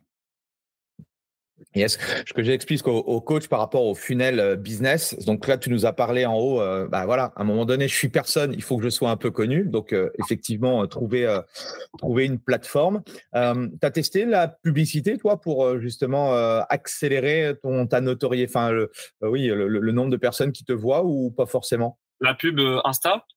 Ouais, pub Facebook, Insta pour bah ouais pour pour euh, augmenter ta communauté ou tu es resté essentiellement que sur que sur de l'organique? Je suis resté que sur de l'organique. Je suis resté que sur de l'organique parce que je pense que c'est ce qui va t'apporter le plus de, de, résultats. Et je pense que même euh, si ton compte n'est pas optimisé, que même que toi-même t'es pas optimisé en termes de création de contenu, je suis pas sûr que la pub ça soit la meilleure euh, solution toi sur le long terme.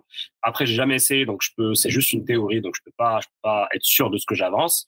Mais en tout cas, de mon expérience, j'ai jamais fait de pub Instagram. Mais par contre, là où je me verrais faire de la pub, c'est dans l'autre euh, processus dans l'autre étape du tunnel, c'est par contre dans l'acquisition de clients. Par contre, si tu as un produit qui est déjà prêt et que tu veux le faire, et, aussi que tu as déjà un compte qui est déjà optimisé avec pas mal de preuves sociales, et, etc., là, ça serait intéressant, je pense, de faire de la pub pour attirer des gens, non pas directement à ton compte Instagram, mais attirer des gens à euh, ton produit et utiliser ton compte Instagram comme, on va dire, euh, une, euh, un portfolio euh, où il y a déjà euh, bah, toutes les personnes que tu as déjà aidées et surtout toutes tes idées gratuitement, tout ton contenu gratuit qui peut être retrouvé sur place pour montrer, bah, écoute, regarde, je sais de quoi je parle, euh, je sais, j'ai aidé déjà pas mal de gens comme toi et je partage du contenu depuis X années. Donc, tu peux, c'est un argument de plus pour me faire confiance, pour passer à l'action et devenir non pas un abonné, mais plutôt un client.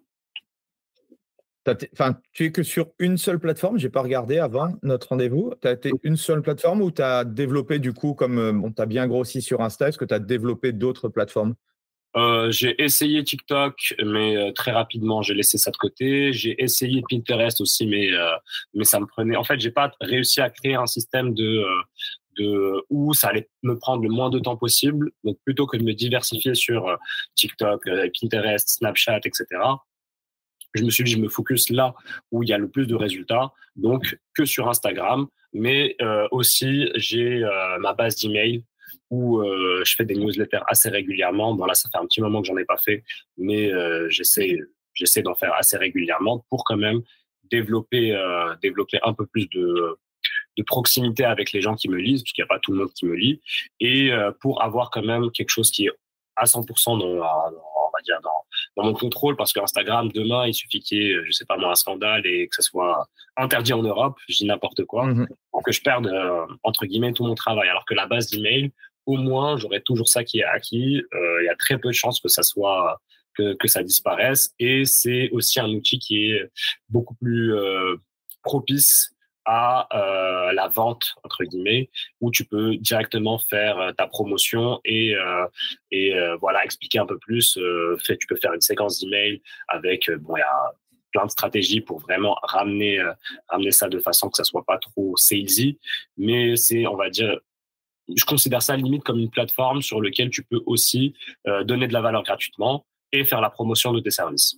Donc j'ai Instagram et, et les mails principalement Ok, ok, ok. Euh, en sachant que les emails, euh, c'est hyper intéressant, euh, oui, pour, pour faire du business. On croit que l'email est mort et tout, mais l'email pour, pour vendre ou autre, c'est plutôt intéressant. tu nous partageais aussi tout à l'heure que pour créer encore plus cette relation, il y a le, podcast. Ça fait longtemps que tu, tu as mis en tu as quoi, 6-7 épisodes, tu m'as dit là, c'est ça? C'est ça. C'est ça. En fait, j'avais, je m'étais mis, j'avais comme idée de faire un épisode par semaine. Et j'ai commencé à créer ça aux alentours de novembre, décembre, et je crois que le produit, le premier épisode est sorti dans les alentours de janvier. De janvier à mars, j'ai créé donc euh, sept épisodes de podcast, mais c'est vraiment les prémices. Donc tu vois, j'ai encore du mal à m'exprimer pleinement parce que c'est dur de parler tout seul parce que c'est des épisodes solo, de parler tout seul pendant euh, 20, 30, 40, 50 minutes euh, face à un micro. Ensuite, tu dois toi-même faire le montage. Ça prend énormément de temps parce que tu vas très rarement faire de one shot. Et moi, j'ai décidé de ne pas laisser. Euh, bon, forcément, quand tu vas faire des e, des, des petits blancs, c'est pas très grave. Mais quand quand je me trompe ou que je reprends la phrase, je vais forcément partir couper. Donc, ça prend du temps à, à, à monter. Et en plus de ça, euh, bah tout ce qui est technique, donc quel logiciel utiliser, comment régler le micro, etc. C'est il y a une courbe de d'apprentissage qui, qui qui est quand même là. Donc j'ai commencé et ensuite je suis parti à, en Asie. Et le troisième jour où je suis arrivé, j'ai eu un problème avec mon Mac. Donc euh, la carte wifi était cramée complètement, il y avait aucun Apple ouais. Donc euh, ça m'a ça m'a complètement flingué. Donc je me suis dit bon bah là je peux pas je peux pas continuer et même là pour te dire je fais le podcast avec toi avec le Mac de ma copine parce que le mien n'est toujours pas réparé. Donc forcément quand t'as pas de Mac, euh, même c'est pour ça que même niveau création de contenu j'ai hyper diminué, c'est parce que bah j'ai pas j'ai pas les conditions idéales pour créer, pour diffuser le message, on va dire. Mais c'est quelque chose que j'aimerais reprendre et euh, j'aimerais reprendre euh, notamment pas forcément avec des épisodes solo, mais plus comme tu fais toi, avec des épisodes, euh, en tout cas plus souvent des épisodes à deux, où euh, bah, j'interviewe la personne et la personne donne un maximum de valeur et on échange nos idées et on partage euh, là-dessus. Je trouve que c'est beaucoup plus ludique. Et une fois de plus, c'est parce que c'est quelque chose que moi j'aime bien écouter. J'aime bien les podcasts que j'écoute. Souvent, c'est des épisodes. Euh, il y a des il y a des très bons euh, épisodes tout seul, mais souvent c'est de très bons orateurs. Mais ce que j'aime bien, c'est souvent qu'il y a, quand il y a deux personnes et que il y a un échange d'idées qui se fait parce que c'est là où ça peut résonner avec moi en tout cas. Et mmh c'est ce que j'aime, donc c'est ce que j'ai envie de recréer forcément. Donc, euh, attends-toi à ce qu'il y ait des podcasts dans les, dans les mois à venir. Ok, cool. Et euh, donc, du coup, le process, Instagram, le podcast euh, et puis la liste d'email newsletter. Et donc, à un moment donné, bah, tout ça, le contenu, c'est bien, c'est intéressant. déjà, est-ce que tu. Est-ce que tu sponsorises ou est-ce que tu as des partenaires des fois ou tu fais des liens, enfin des, des, des, posts sponsorisés? Est-ce que tu ou tu n'as pas testé ça, ce genre de choses? Alors, des, des, avec des marques, tu veux dire? Ouais, avec des marques, ouais. Ouais, très rapidement, très rapidement, parce que moi je voyais que ça se faisait et je me disais bah pourquoi pas, pourquoi pas en profiter parce que c'est euh, clairement un gagnant-gagnant. Donc très rapidement j'ai commencé à faire ça. Je crois que c'était euh, euh, mon premier, mon tout premier partenaire, ça devait être dans les peut-être janvier 2021, quelque chose comme ça. Mais une fois de plus, tu connais rien du tout. Et quand tu connais rien du tout, les marques, elles, elles ont qu'une idée en tête, c'est de te payer le moins possible et de te soutirer le maximum de services possible. Parce qu'elles veulent, euh, bah, c'est normal, c'est comme ça. Tu avais combien d'abonnés à cette époque-là, tu te souviens? J'avais, il me semble, euh, je venais de passer la barre des 10-15 000 abonnés. Ok. Sachant que tu peux faire des partenariats bien avant la barre des 10 000 abonnés. Mais moi, c'était euh, un peu ça. j'ai commencé à m'y intéresser quand j'ai dépassé la barre des. Il me semble que c'était 15 000 abonnés. Et à partir de ce moment-là, il y a forcément des marques qui vont venir directement vers toi et qui vont bah, te proposer des choses. Et j'ai eu une expérience assez, euh, on va dire négative, euh, même si c'était pas négatif non plus avec une marque, mais c'est juste qu'ils m'avaient promis certaines choses. Et au final, euh, au bout de la période d'essai, c'était pas forcément euh, les promesses n'ont pas été tenues. Et c'est là où je me suis dit bon, faut, je peux pas rester comme ça. Il faut que euh, que, que je me documente. Et j'ai acheté une formation sur comment faire des partenariats avec des marques quand tu es dans le marketing d'influence. Et c'est une fois de plus ça qui m'a énormément appris. Et là, j'ai inversé la tendance. C'est plutôt que d'attendre que les marques me contactent et de rester comme ça. C'est moi qui suis parti vers des marques que j'aimais bien, avec lesquelles je partageais les mêmes valeurs. Et euh, je leur envoyais un mail, tu vois, je leur envoyais mon kit média avec mes tarifs, avec mes critères. Ça veut dire, voilà, moi je fais ça comme poste à telle fréquence, euh, à tel prix. Et si tu d'accord, on peut négocier. Si t'es pas d'accord, ça sert même pas de, de, de, négocier parce que ça va être un non catégorique. Et c'est comme ça que j'ai commencé à développer quelques partenariats. Donc j'en ai un avec Coro depuis euh, très très longtemps, avec le, avec euh, tu vois, c'est une marque avec laquelle je suis ultra ultra satisfait. Euh, j'en ai eu un avec Citoled aussi, qui est une marque de euh, de lumière rouge, pareil ultra satisfait. là en ce moment j'en ai un avec Nutrena, qui est une, une marque de compléments alimentaires. C'est hyper cool aussi, tu vois. Et le plus important dans un partenariat, faut pas se dire il faut que je me fasse le maximum d'argent, il faut que ça soit que la marque soit gagnante, que toi forcément tu sois gagnant, mais aussi que l'audience soit gagnante. Ça veut dire qu'ils aient un bon code promo et surtout des produits de qualité. Tu te fous pas de leur gueule, c'est comme ça que je vois les choses. Et euh, sur les là, en ce moment, on peut dire que j'ai trois partenariats, mais si je te montre ma boîte mail, je refuse euh, peut-être euh, deux partenariats par semaine parce que c'est des choses qui sont qui sont pas forcément dans mes valeurs. Et aussi parfois bah forcément quand tu t'engages avec une marque moi je me vois pas faire la promotion de deux marques similaires et concurrentes alors qu'il n'y a pas de contrat d'exclusivité. Mais c'est juste parce que c'est dans mes valeurs à moi. Je me vois pas faire la promotion de d'une marque le lundi et d'une autre marque qui vend exactement la même chose le mercredi C'est, euh, tu vois. Et c'est des contrats quoi? C'est des contrats très court terme ou c'est des contrats dans la durée? Ça se passe euh, comment? Ça, Je suppose que c'est vous. Enfin, après, c'est c'est de la négociation, mais euh, toi, tu fonctionnes comment? Il y a plusieurs façons de, de, de, fonctionner. Moi, généralement, je leur propose directement du contrat à long terme parce que je leur apporte euh, des preuves assez solides comme quoi ça peut marcher avec moi. Et euh, généralement même dans les contrats à long terme, il y a toujours des clauses qui font que le contrat peut être réévalué à la hausse ou à la baisse ou même être complètement résilié si euh, une des deux parties n'est pas satisfaite. Donc moi, euh, avec Coro par exemple, c'est un contrat sur le très long terme qui est même pas, qui est indéterminé, il n'y a pas de date de fin. Avec euh, Nutrimea, c'est plus des contrats qui vont être euh, plus sur les trois mois, quelque chose comme ça, et à chaque fois on réévalue. Et avec Cytolette, pareil, ça a été un contrat sur deux ans directement, et depuis on n'a pas réévalué les termes du contrat parce que les deux parties sont satisfaites et qu'il n'y a pas de, il y a pas besoin de réévaluer. Après, il y a certaines marques qui aiment bien faire des périodes d'essai, c'est-à-dire on va commencer avec un, deux ou trois mois, et en fonction des résultats, on va réévaluer forcément parce que bah, ce qui marche aujourd'hui, peut-être que ça va pas marcher dans la durée. Et même pour toi, ça peut être mieux parce que tu peux te dire, surtout quand tu commences, bon, je vais, je sais pas combien je vais leur rapporter, donc je vais pas demander beaucoup. Mais au bout de trois mois, peut-être parce que tu as une audience ultra engagée, tu vois que tu leur as rapporté beaucoup plus que ce qu'ils t'ont payé. Donc même pour toi, c'est intéressant de au départ faire des, des contrats sur le, le, le, court terme. Comme ça, tu apprends et tu apprends si tu as ta valeur, ce que tu apportes à la marque, et tu peux réévaluer par la suite. Et forcément, si tu leur apportes, je dis n'importe quoi, s'ils te payent 150 euros et que tu leur apportes 900 euros dans le mois, tu sais que tu peux demander bien plus que 150 euh, euros parce que. Comment bah tu arrives à quantifier tout ça? Le, nombre de, de, postes qui est vu, enfin le, nombre de personnes qui regardent ou Déjà, tu as, ça pour, pour quantifier parce qu'il n'y a pas non plus que les ventes directes qui, qui vont euh, participer à, à faire euh, croître l'image de la marque.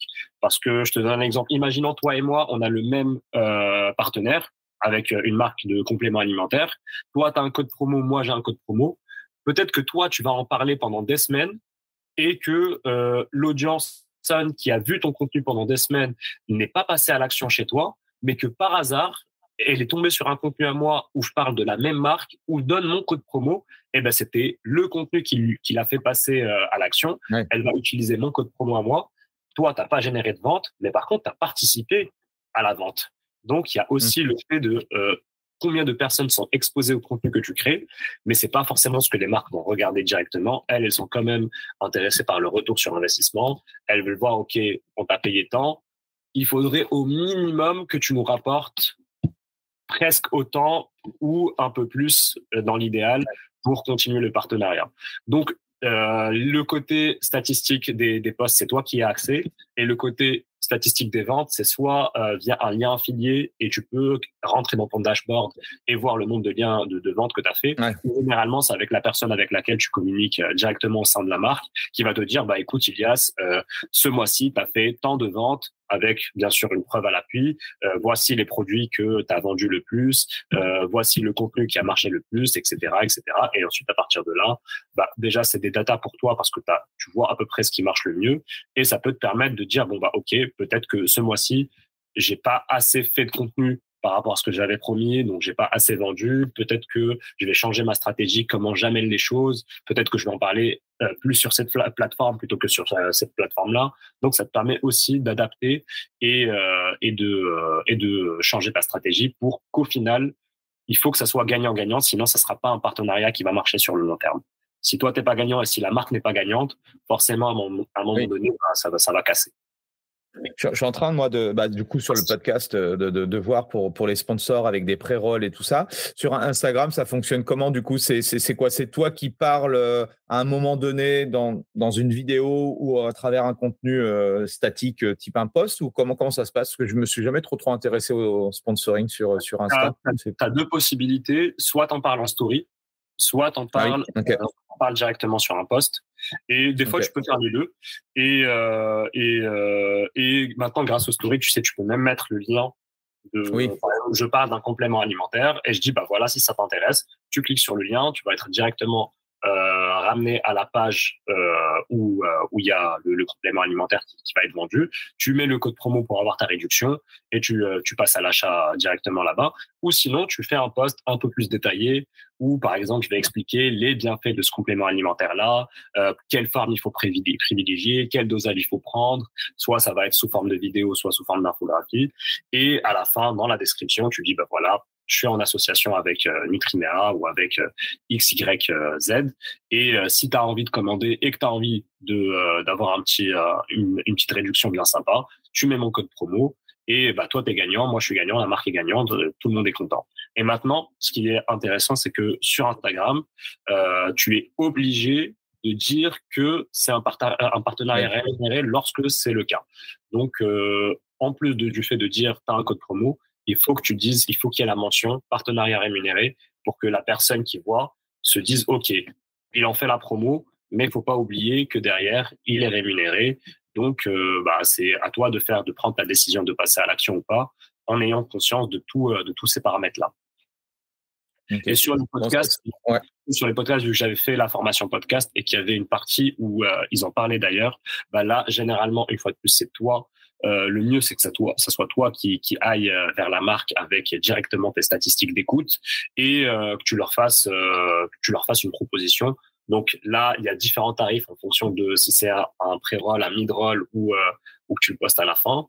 Et d'après ce que j'avais vu, généralement, ce qui, ce qui marche le mieux, c'est soit quand c'est mid, donc, euh, tu parles, tu parles, tu parles, et au milieu de ton podcast, tu dis petite page de pub pour vous parler de mon partenaire euh, qui fait tatati tatata. Et ensuite, merci d'avoir écouté ces, ces, petites sponsors. On reprend le podcast par la suite. Et c'est ce qui rapporte généralement le plus. Mais une fois de plus, faut voir euh, ce qui marche pour toi, pour ton audience et ce qui, ce qui peut, il n'y a pas de recette magique. faut essayer, adapter et voir ce qui marche le mieux pour toi.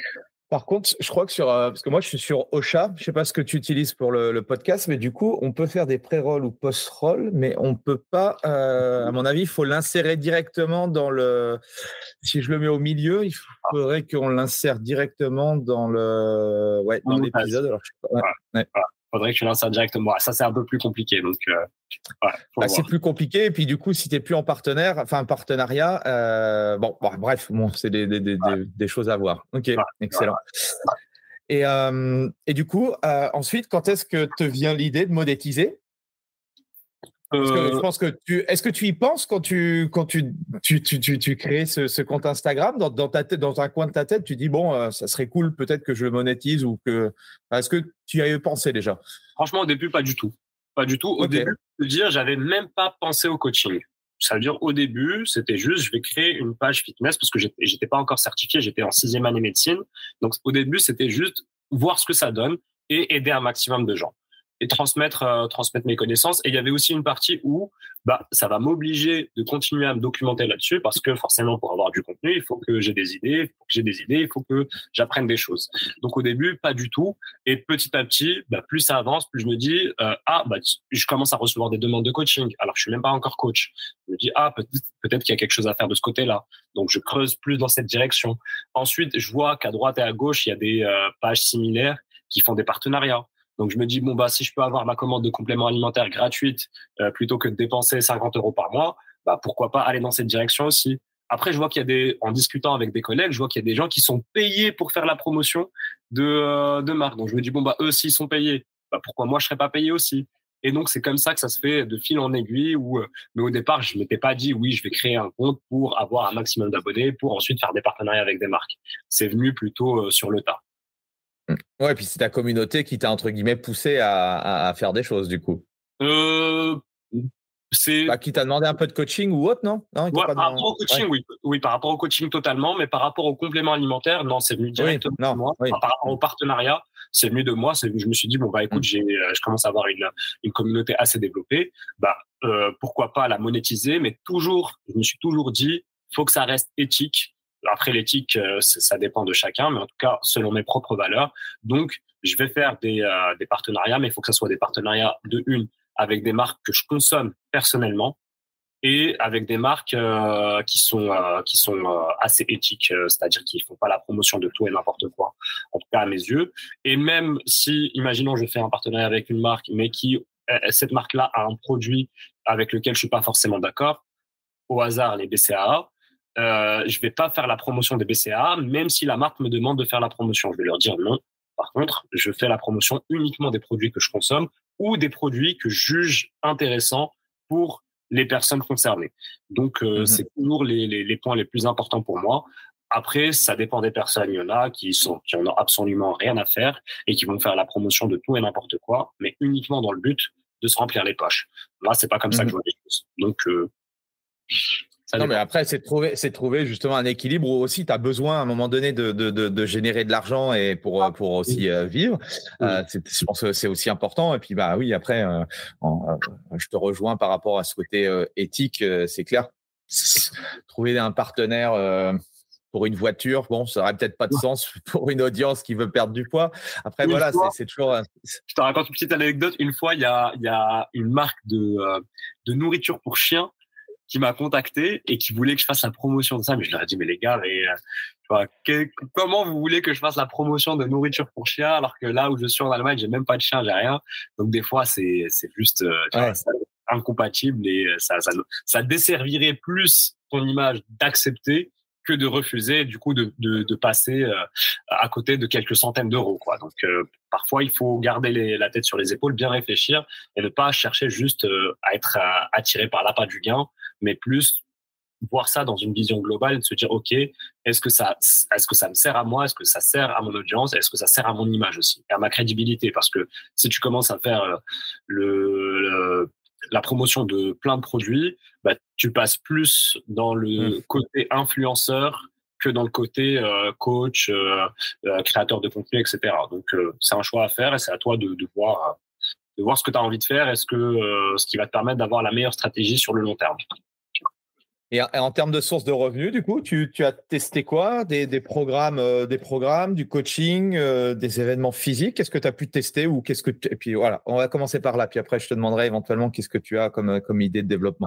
majoritairement, à ce que j'ai testé, j'ai testé trois choses. Donc, c'est forcément le coaching en ligne, c'est euh, les, le marketing d'influence, donc les partenariats avec les marques, et mmh. aussi j'ai testé un peu la vente de programmes.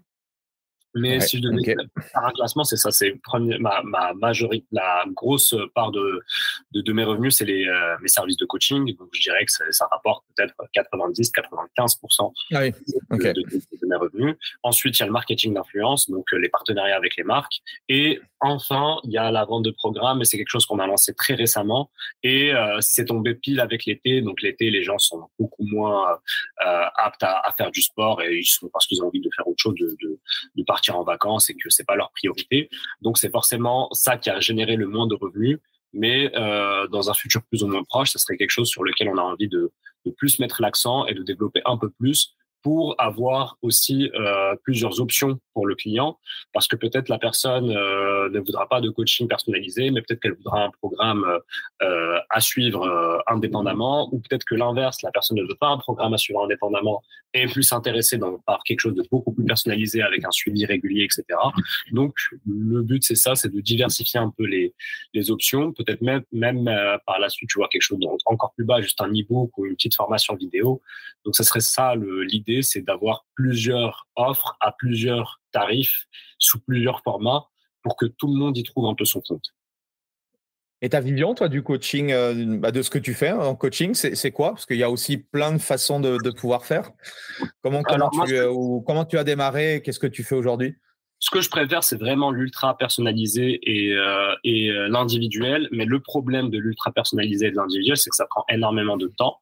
Donc, euh, tu peux pas te permettre de prendre énormément de clients, surtout si tu veux avoir une vie à côté, c'est-à-dire faire ton sport euh, et euh, ne pas bosser euh, de 8 heures à à 20 heures du soir, quoi. Donc forcément, euh, il faut adapter tes tarifs parce que si tu veux bien en vivre, donc c'est euh, c'est clairement un service de luxe. Il euh, n'y a pas tout le monde qui peut s'offrir euh, qui peut s'offrir un, coaching ultra personnalisé avec les tarifs que je propose, même si je le considère et je sais que je fais pas, je suis pas non plus celui qui est le plus cher sur le marché. Il y a beaucoup plus cher, mais je sais qu'il y a aussi beaucoup moins cher euh, par rapport à dans, dans la niche que que dans laquelle je suis. Et moi, c'est ce que j'aime le plus mais euh, c'est ce qui prend le plus de temps. Donc, je suis en train d'essayer de trouver d'autres solutions parce que forcément, là, pour l'instant, j'avais mis de, de, côté la médecine. Euh, j'avais pris la décision de ne pas commencer directement ma spécialité et euh, bah forcément, bah, j'avais beaucoup plus de temps qui était libéré pour le, mes, euh, mes accompagnements. Donc, je pouvais avoir, je pouvais monter jusqu'à 20 clients par, par, par mois. Et c'est quelque chose que, euh, qui, euh, qui me permettait de bien vivre. Et aussi, je pouvais leur accorder assez de temps individuellement. Mais là, forcément, si je commence ma spécialité, euh, le, mon emploi du temps, il va être complètement bouleversé. Je vais devoir passer beaucoup plus de temps à l'hôpital et euh, derrière mes bouquins.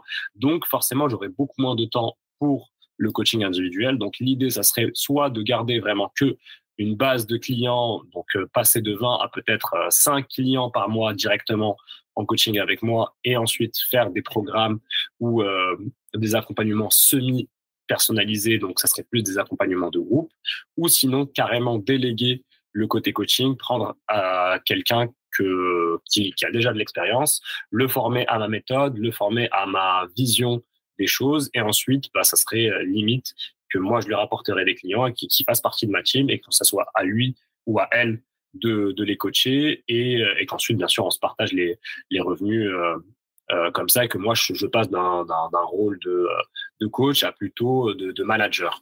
Donc, c'est quelque chose que je suis en train de voir. Il faut déjà que je commence ma spécialité pour voir comment ça se passe. Et ensuite, comme d'hab, j'adapterai en fonction de, de comment j'arrive à gérer.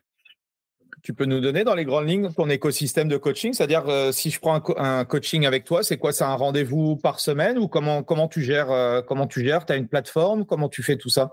Bah alors déjà au niveau acquisition de, de clients, bah, majoritairement ça se fait sur Instagram. Donc là, euh, euh contenu, euh, les, les posts, en tout cas ce que je faisais il y a quelques mois, c'est que je postais tous les jours. Et euh, bah forcément, juste en postant tous les jours, il y a des gens qui vont voir que bah, tu, tu, proposes des services de coaching, donc ils vont envoyer un message. Et ensuite à partir de là, je discute un peu avec eux. Je vois est-ce que c'est le profil que je recherche? Je leur fais remplir un formulaire. Et ensuite, si le formulaire qui correspondent avec, avec mes attentes. Euh, on fixe un rendez-vous téléphonique, on s'appelle au téléphone. Et euh, par la suite, bah voilà, je propose, euh, je, je pitch entre guillemets mes services. Et si ça, ça, ça match avec la personne, bah directement on passe à l'action et on passe dans, dans le côté coaching. Mais ce que j'ai fait récemment, c'est que j'ai chaque poste, je l'ai connecté, enfin j'ai connecté mon compte Instagram avec ManyChat. Et du coup, maintenant, avec sous chaque poste, je considère que c'est directement euh, comme si c'était, euh, comme si c'était, on va dire, un, comme si c'était un poste de promotion. Donc, je fais le poste directement et la première ligne, ça va être, bah voilà, si toi aussi tu as envie de perdre du poids, commente euh, sous la publication. Moi, je mettais Go Coaching et juste la personne qui commente ça va directement recevoir en message privé automatiquement voilà ce que je propose. Un funnel. Mmh. Voilà, exactement. Si toi, tu es intéressé, remplis le formulaire. La personne clique, remplit le formulaire et ensuite c'est exactement pareil. Moi, je regarde les réponses qui ont été euh, apportées au formulaire. Si le profil correspond, je recontacte la personne, on fixe un rendez-vous, on s'appelle, euh, on fait euh, le diagnostic de, euh, de, de, sa situation, je lui fais le, le pitch de l'offre. Si elle dit OK, bon bah tant mieux. Si elle dit non, bah, bon, bah, et parfois ça c'est moi qui dis non ou qui la redirige vers quelqu'un qui lui serait, on va dire plus plus apte. Et bah, si ça match, dans ce cas-là, on passe directement dans le côté coaching où ça va être encore une fois, elle va devoir remplir un formulaire beaucoup plus détaillé. Mais là, ça va être vraiment pour que je puisse créer le, programme, euh, que ce soit d'entraînement ou nutrition. Et une fois que c'est fait, ça me prend deux, trois jours. J'envoie ça par mail. C'est un fichier ultra détaillé, tu vois, où il y a à la fois le suivi alimentaire, le suivi, euh, le suivi euh, du programme d'entraînement et le bilan qu'on fait chaque semaine. Elle a accès à mon WhatsApp, donc c'est quotidien. Elle peut m'envoyer des messages absolument quand elle veut, dès qu'elle a besoin d'aide. Forcément, bah, j'essaie de répondre le plus vite possible, mais euh, je promets pas de répondre dans l'heure ou dans les deux heures parce que bah, j'ai une vie et que j'ai pas un seul client, donc euh, forcément ça prend du temps. Et euh, à partir de là, la promesse c'est suivi quotidien, suivi hebdomadaire via le bilan euh, qu'on fait euh, avec les, les, fameux photos mensuration poids et suivi mensuel avec un appel par mois à la fin de chaque mois pour rentrer un peu plus en détail dans euh, voilà euh, poser ses questions, voir ce qui a marché, ce qui a un petit peu moins marché et adapter la stratégie au mois d'après. Donc c'est un peu ça le la vision globale du truc. Oui, tu t'adaptes en fonction de si elle est chez elle, euh, si elle s'entraîne chez elle ou si elle est dans un club. ou ça. C'est ça, c'est de l'ultra personnalisé. Donc, je m'adapte à toutes les toutes les euh, attentes et les envies de la personne, donc euh, en fonction de l'objectif, mais aussi en fonction des contraintes. Si elle s'entraîne chez elle, si elle entraîne à la maison, le matériel ou à la salle de sport, le matériel auquel elle a accès, le nombre de séances qu'elle a envie de faire. Tu vois, moi, je suis pas là pour imposer quelque chose, je suis là pour m'adapter à la personne et pour lui trouver une fois de plus ce qui va le, le plus marcher pour elle dans sa situation à elle. Donc, il n'y a pas deux de mes, mes, élèves qui ont le même suivi euh, en termes euh, d'alimentation ou le même programme d'entraînement. Chacune va avoir euh, un programme différent et une alimentation différente en fonction de ses envies, de ses contraintes, de son emploi du temps et de ses préférences aussi. Ok, super intéressant. Et, et c'est quoi tu, tu, fonctionnes en, en formule de, de, X mois ou, ou c'est du mensuel récurrent et tant que la personne ne dit rien, elle continue? Comment tu gères ça? je, fonctionne déjà avec une formule de base de trois mois parce que j'estime que c'est euh, en moins de temps, tu n'as pas assez de temps déjà de une pour avoir des résultats et pour mettre en place des bonnes actions et des habitudes que tu vas tenir sur le long terme. Parce qu'une fois de plus, euh, si la personne elle vient, elle me dit j'ai envie de perdre 20 kilos en trois mois, je vais directement lui dire attends, euh, c'est peut-être pas c'est peut-être pas ça l'objectif que, que tu devrais avoir. Je dis pas que c'est impossible, mais voilà, prends en considération la santé, prends en considération la difficulté, prends en considération ça, ça, ça et ça. Donc, on revoit l'objectif et je leur, je, leur dis directement que moi, ma vision des choses, c'est pas qu'elles perdent le maximum de, de, poids en un minimum de temps et qu'ensuite elles reviennent me voir euh, quelques semaines plus tard en me disant bon moi j'ai tout repris. Je fais bien la distinction entre perte de poids saine et perte de poids rapide. Donc je préfère largement qu'elles perdent 2-3 kilos, euh, mais sur le long terme et qu'elles les gardent euh, ces 2-3 kilos de perdus. Et aussi, je fais la distinction, et c'est quelque chose que je leur dis dès le départ, avec perte de poids et perte de gras, parce que j'ai certaines, euh, certaines élèves qui vont perdre 1 kg, 2 kg, ou parfois qui vont pas perdre de poids du tout, mais en termes de composition physique, ça va être le jour et la nuit. Parce qu'elles vont, elles vont se mettre à la musculation, notamment celles qui sont en salle de sport. Et du coup, elles vont construire pas mal de masse musculaire, vu que souvent ce sont des débutantes. Elles vont perdre du gras Visuellement, ça va être euh, flagrant, mais par contre, sur la balance, vu qu'il y a eu à la fois cette perte de gras et cette prise de muscle, bah forcément, euh, t'as pas perdu 10 euh, kilos. Donc, euh, j'essaie dès le départ d'être clair sur ce sujet-là, comme ça, les cartes sont, sont, posées et la personne aussi sait à quoi s'attendre. Après, bien sûr, il faut toujours renforcer que voilà, on cherche pas. Les gens sont tellement omnibulés par la balance qu'ils veulent que le poids descende le plus rapidement possible. Mais moi, en tout cas, je fais la distinction sur ces deux paramètres-là. On cherche pas la perte de poids la plus rapide et aussi déjà, on cherche une perte de gras, un rendu esthétique et pas uniquement une perte de poids, euh, euh une perte de poids. Voilà, une fois de plus, le chiffre qui diminue. Donc c'est comme ça que je fonctionne et euh, et, euh, et je sais même plus c'était la question de base tellement je me suis. Si si c'est ça c'est ça c'est ça c'est ça c'était le, le, minimum 12 semaines et puis après bah, je suppose que après voilà.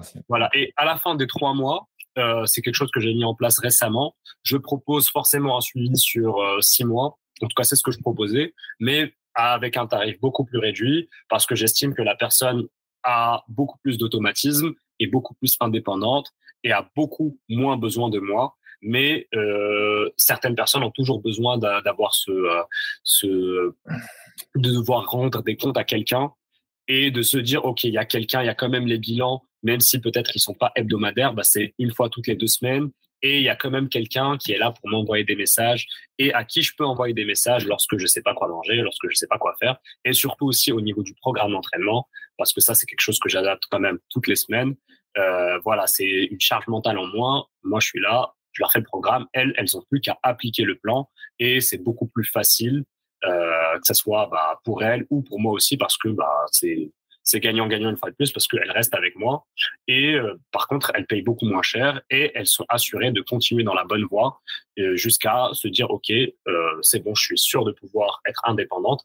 Et c'est aussi mon objectif à moi. Moi, je leur dis, mon objectif, c'est pas que vous restiez ad vitam aeternam avec moi.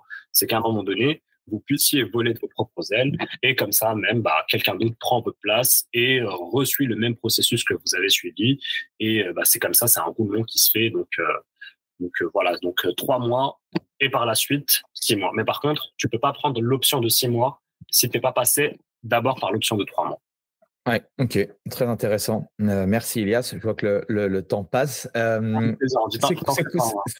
c'est quoi aujourd'hui C'est quoi une, une semaine type avec, avec Elias Est-ce que tes, tes, journées se ressemblent? Est-ce que tu es quelqu'un voilà, de, de, cartésien et tu as structuré un petit peu tout ça? Ou, c'est un petit peu en fonction de, de, toi et de ton inspiration aussi? Parce que je sais que la création de contenu aussi, ça, tu vois, on, ne commande pas, on se dit tiens le lundi je vais avoir des, des idées de génie. Comment comment tu fais pour tout ça, pour gérer tout l'écosystème? Bah, de base, moi, je suis quelqu'un de très, très, très cartésien et j'aime bien les routines. Euh, j'aime bien les habitudes, donc euh, j'aime bien que euh, mes journées se ressemblent. C'est quelque chose que, tu vois, donc, bon, forcément, s'il y a un petit peu de diversité, diversité dans la semaine, s'il y a un jour qui ne ressemble pas aux autres, bah, tant mieux parce que ça casse un peu la routine. Mais moi, j'adore les routines et je trouve qu'on est des animaux d'habitude et que c'est la, la perfection, c'est une question d'habitude et atteindre ces résultats, c'est une question d'habitude. On a tous des bonnes habitudes et des mauvaises habitudes. Le but, c'est de maximiser les bonnes et de réduire au maximum les mauvaises. Donc moi, la routine, c'est quelque chose qui me dérange pas du tout. Au, contraire, j'excelle dans la routine. Donc euh, forcément, lorsque j'ai mon cadre de cadre de travail, que je suis en Allemagne, bah là, ça va être euh, lever tout le temps à la même heure, tout le temps le même petit déjeuner, tout le temps mes deux premières euh, heures de, de, deep work un petit peu où je vais je vais bien travailler surtout ça souvent ça va être répondre aux coachés euh, faire quelques adaptations etc répondre aux mails etc ensuite j'ai directement ma ma petite session de sport je reviens, je mange, et ensuite l'après-midi encore, j'ai quatre heures à peu près de, de travail euh, focus à fond. Et j'aime bien casser, tu vois, les sessions de, de boulot. Donc, euh, le matin, ça va être avec ma session de sport. L'après-midi, je vais, je vais sortir faire une petite marche ou euh, je vais discuter avec ma copine. En tout cas, on va casser le truc. Et euh, ça va se répéter tous les jours comme ça. Donc, tout le temps la même chose. Généralement, en fin d'après-midi, ça va plus être tout ce qui est création de contenu ou, ou, ou faire des mémos, quelque chose qui va être un peu moins, qui va demander moins d'énergie mentale mais ça va être ça à peu près. Mais là, forcément, lorsque je suis parti en Asie, euh, je suis directement parti avec des intentions. Je me suis dit, je vais pas partir là-bas pour travailler à fond. Donc c'est pour ça que j'ai euh, réduit déjà, j'ai arrêté de prendre des nouveaux clients. J'ai pris uniquement les, j'ai gardé les clients qui, qui étaient euh, déjà avec moi. Et euh, en plus de ça, j'ai changé ma façon de travailler. Il y a un truc qui m'a énormément aidé, c'est le décalage horaire. Donc, euh, lorsque je me réveillais, il était encore ultra tôt France, donc euh, tout le monde dormait. Donc je pouvais avoir toute la journée pour faire des activités, pour découvrir un peu l'île, euh, aller à la plage, surfer, etc. Et à partir de voilà 17 heures chez moi, les gens commençaient à vraiment à se réveiller, à être actifs.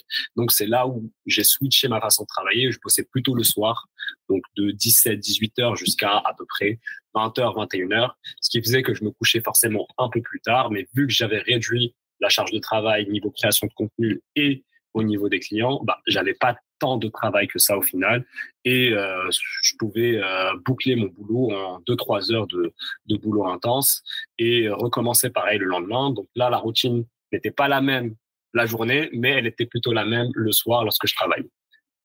Euh, est-ce que tu penses, est-ce que tu trois ans après, est-ce que tu pensais arriver à faire ces choses-là? J'ai envie de te dire oui, mais en même temps, euh, c'est pas quelque chose sur lequel je m'étais focus à fond. Parce que là, quand je vois le, tu sais, tout à l'heure, au début du podcast, tu parlais du nombre d'abonnés.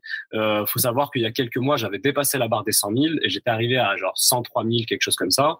Et après, il y a eu des mises à jour Instagram, le reach a commencé à diminuer. Et même moi, j'ai pas maximisé, j'ai arrêté de poster tous les jours et j'ai pas posté de contenu vidéo. Donc forcément, petit à petit, soit les gens se désabonnent parce qu'ils sont plus intéressés par ton contenu, ou soit parfois ce que j'ai remarqué, c'est que les gens se désabonnent parce qu'ils interagissent plus, ils interagissent plus avec ton contenu et qu'Instagram désabonne automatiquement les comptes qui euh, n'ont pas interagi depuis trop longtemps.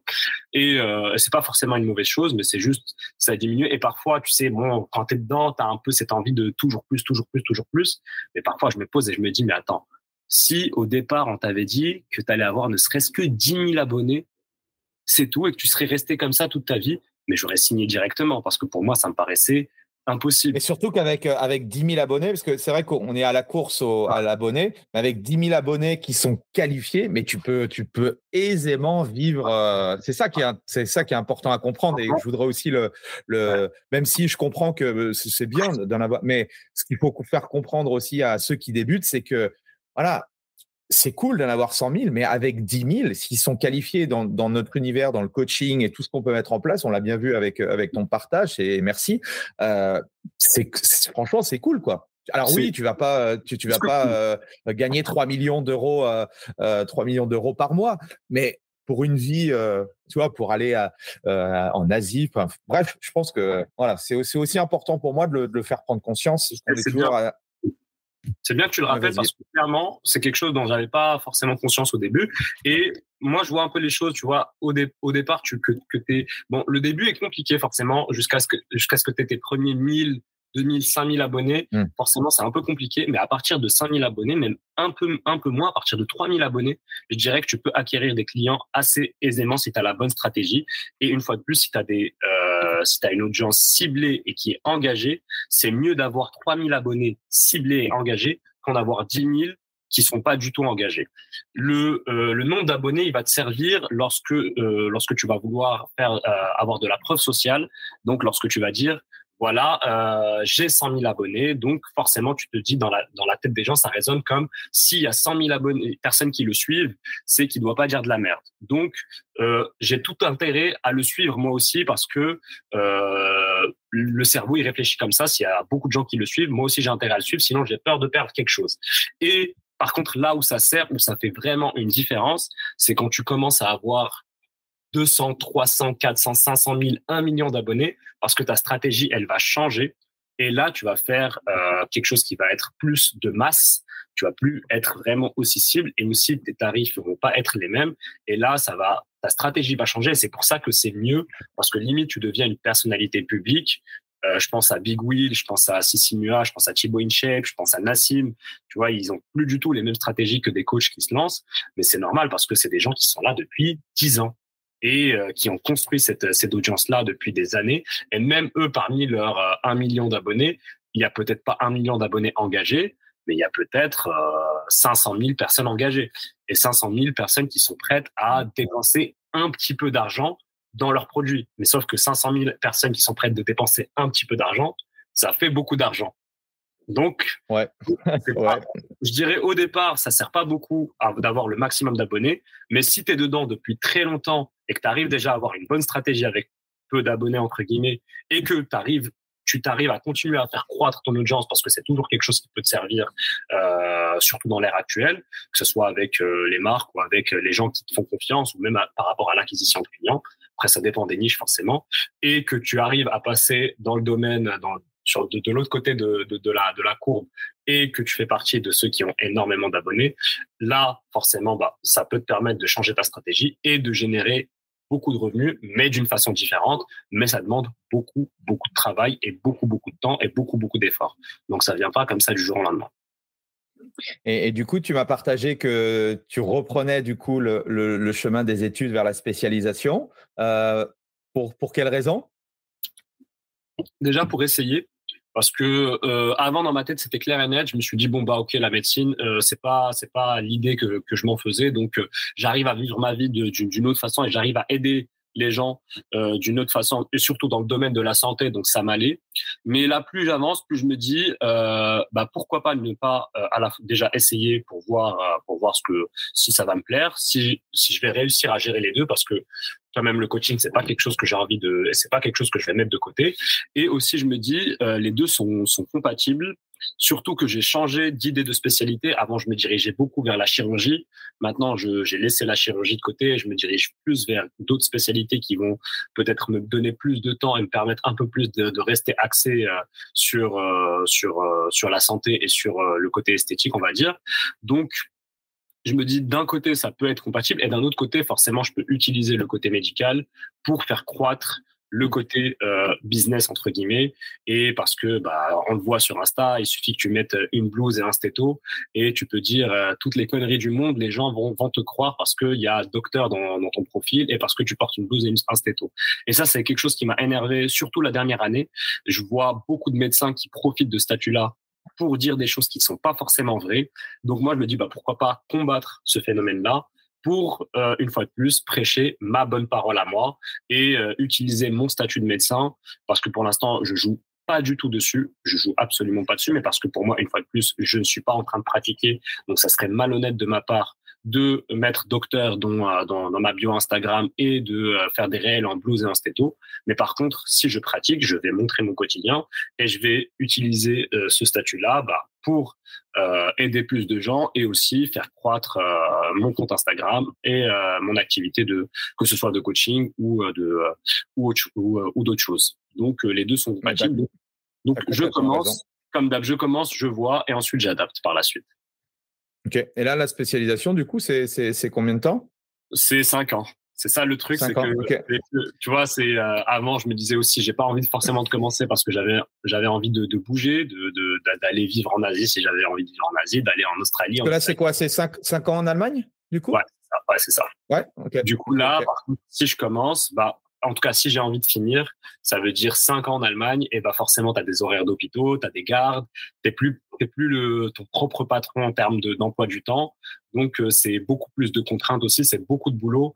Mine de rien, ça fait presque trois ans que j'ai arrêté euh, la médecine, donc il faut que je me remette dedans. Il y a beaucoup de choses que tu oublies aussi. Donc, ça va demander beaucoup, beaucoup, beaucoup de travail, beaucoup de sacrifices. Mais, euh, mais une fois de plus, je, me, je vais commencer, je vais pas essayer de de chercher à avoir les meilleures conditions, je vais commencer et ensuite je verrai si ça me va, bah, je continue. Si ça me va pas, je verrai quoi faire. L'essentiel, c'est de, de, de, toujours euh, s'ouvrir un maximum de portes et, euh, et de ne pas ne pas rester fixé sur sur une idée. Quoi. C'est plus t'as d'options et plus tu, tu peux tu peux choisir ce qui te plaît le plus. Et euh, tu démarres quand du coup? À la rentrée?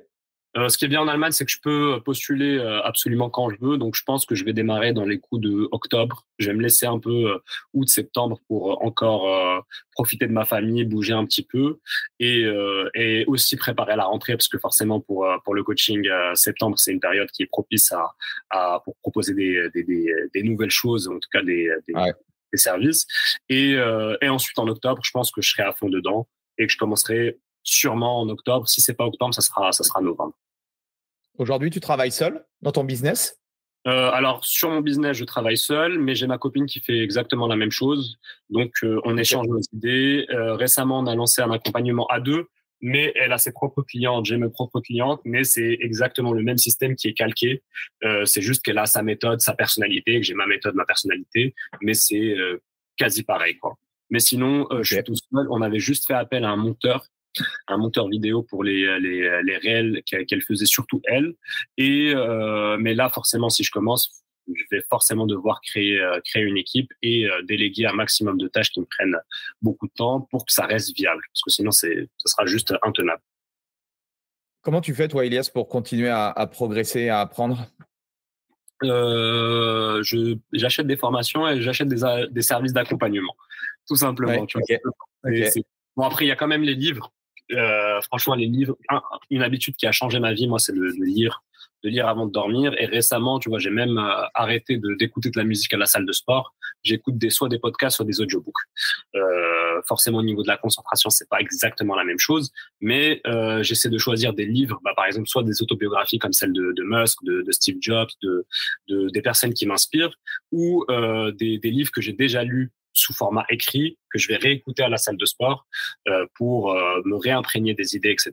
Et ça, vraiment, j'apprends énormément, énormément des livres. J'apprends pas euh, forcément tout de chaque livre, mais parfois tu tombes sur un livre qui va complètement changer ta vie parce que qui va complètement changer ta perception des choses et qui va vraiment impacter ta vie si tu passes à l'action. Après, je suis. Est-ce qu'il y, a un, un, ou deux livres qui t'ont impacté du coup Tu pourrais nous partager? Euh, ça dépend des domaines. Tu vois, il y a des livres qui m'ont impacté du mmh. sur le côté euh, sur le côté mindset. Il y a des livres qui m'ont impacté sur le côté financier. Il y a des livres qui m'ont impacté sur le côté euh, sur le côté inspiration, des trucs comme ça. Donc donc si je devais. Ah, vas-y, un, un, livre sur les trois. Alors un, un livre inspirationnel, un livre finance et puis un livre mindset. Alors un livre finance, je dirais. Bon, je vais en donner deux parce que c'est deux deux deux visions différentes. Je dirais le premier qui s'appelle euh, Your Money or Your Life, qui est beaucoup sur la gestion de, de l'argent et, euh, et comment apprendre à, à, gérer ses finances, etc., pour atteindre la fameuse liberté financière. Et le deuxième qui va complètement à l'encontre de ça, qui s'appelle Die with Zero, donc mourir avec zéro, qui est plus dans qui est plus dans l'optique de euh, tu travailles euh, profiter tu travailles aussi pour profiter. Et si tu meurs avec 2 millions sur ton compte bancaire, ça veut dire que ça représente plein d'heures que tu as passé à travailler pour au final rien du tout entre guillemets. Donc ah, c'est intéressant ça, ouais. ouais c'est intéressant le concept. Là, tu vois, c'est un livre qui a complètement changé ma perception des choses et euh, et, euh, et, que je recommande beaucoup aux gens qui sont, tu vois, toujours dans l'optique du toujours plus euh, économiser de l'argent, etc. Donc euh, celui-là, les, les, deux, j'ai adoré. Euh, après, du côté, on va dire du côté plus mindset, habitude, etc. Le fameux, tu vois, Atomic Habits de, James mmh. Clear forcément qui est pour moi vraiment euh, un game changer au niveau de comprendre comment euh, une habitude se met en place et comprendre surtout comment euh, tu passes d'un point A à un point B. Toi, tu as l'impression que ça s'est fait du jour au lendemain, mais en fait, c'est la mise en place de micro-habitudes qui, au final, euh, cumulées sur une longue période, fait que bah, tu deviens complètement différent et tu progresses de fou avec des, des micro euh, des, des, micro ajouts quotidiens. Et euh, niveau inspirationnel euh, je vais dire bon je vais dire la biographie d'Arnold euh, de, de où tu vois que tout est possible pour un gamin autrichien euh, qui euh, qui est né dans une campagne en fin fond de mm. l'Autriche, parti de rien et qui finit par en suivant ses rêves et en croyant en lui surtout, qui finit par être cette fois Mister Olympia, qui finit par faire des qui change complètement de voix, qui fait, qui fait acteur et qui fait des, des, des blockbusters de psychopathe, qui devient à l'époque l'acteur le mieux payé, le plus influent du monde et qui une fois de plus fait un virement à 380 pour devenir, pour se lancer dans la politique et devenir gouverneur de la Californie.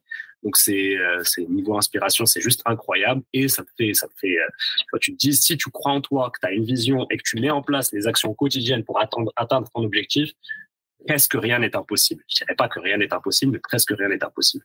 Donc euh, je dirais ça. Après, il y en a franchement des livres, il y en a. Oui. Ça, c'est juste des choix que j'ai fait sur le tas, mais ça se trouve, si tu me donnes le temps de réfléchir, je vais t'en sortir d'autres, tellement il y en a. Si demain je te donnais 10 euh, millions d'euros et je les mettais sur ton compte en banque, est-ce que euh, tu changerais quelque chose à ta vie? Euh, C'est une bonne question, ça. Est-ce que je changerais quelque chose à ma vie? Pas tellement. je changerais quelques trucs, forcément.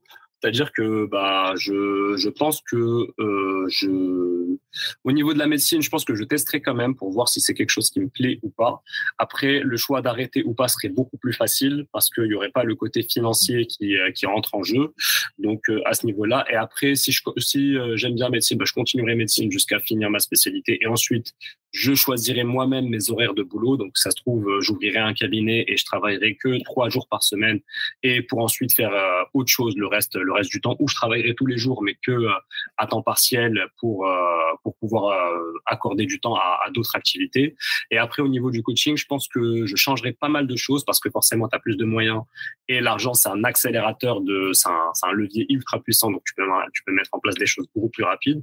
Et là, je pense que par contre, je mettrai en place clairement un écosystème directement avec euh, une équipe euh, pour euh, bah, à la fois aider beaucoup plus de gens et aussi pour quoi.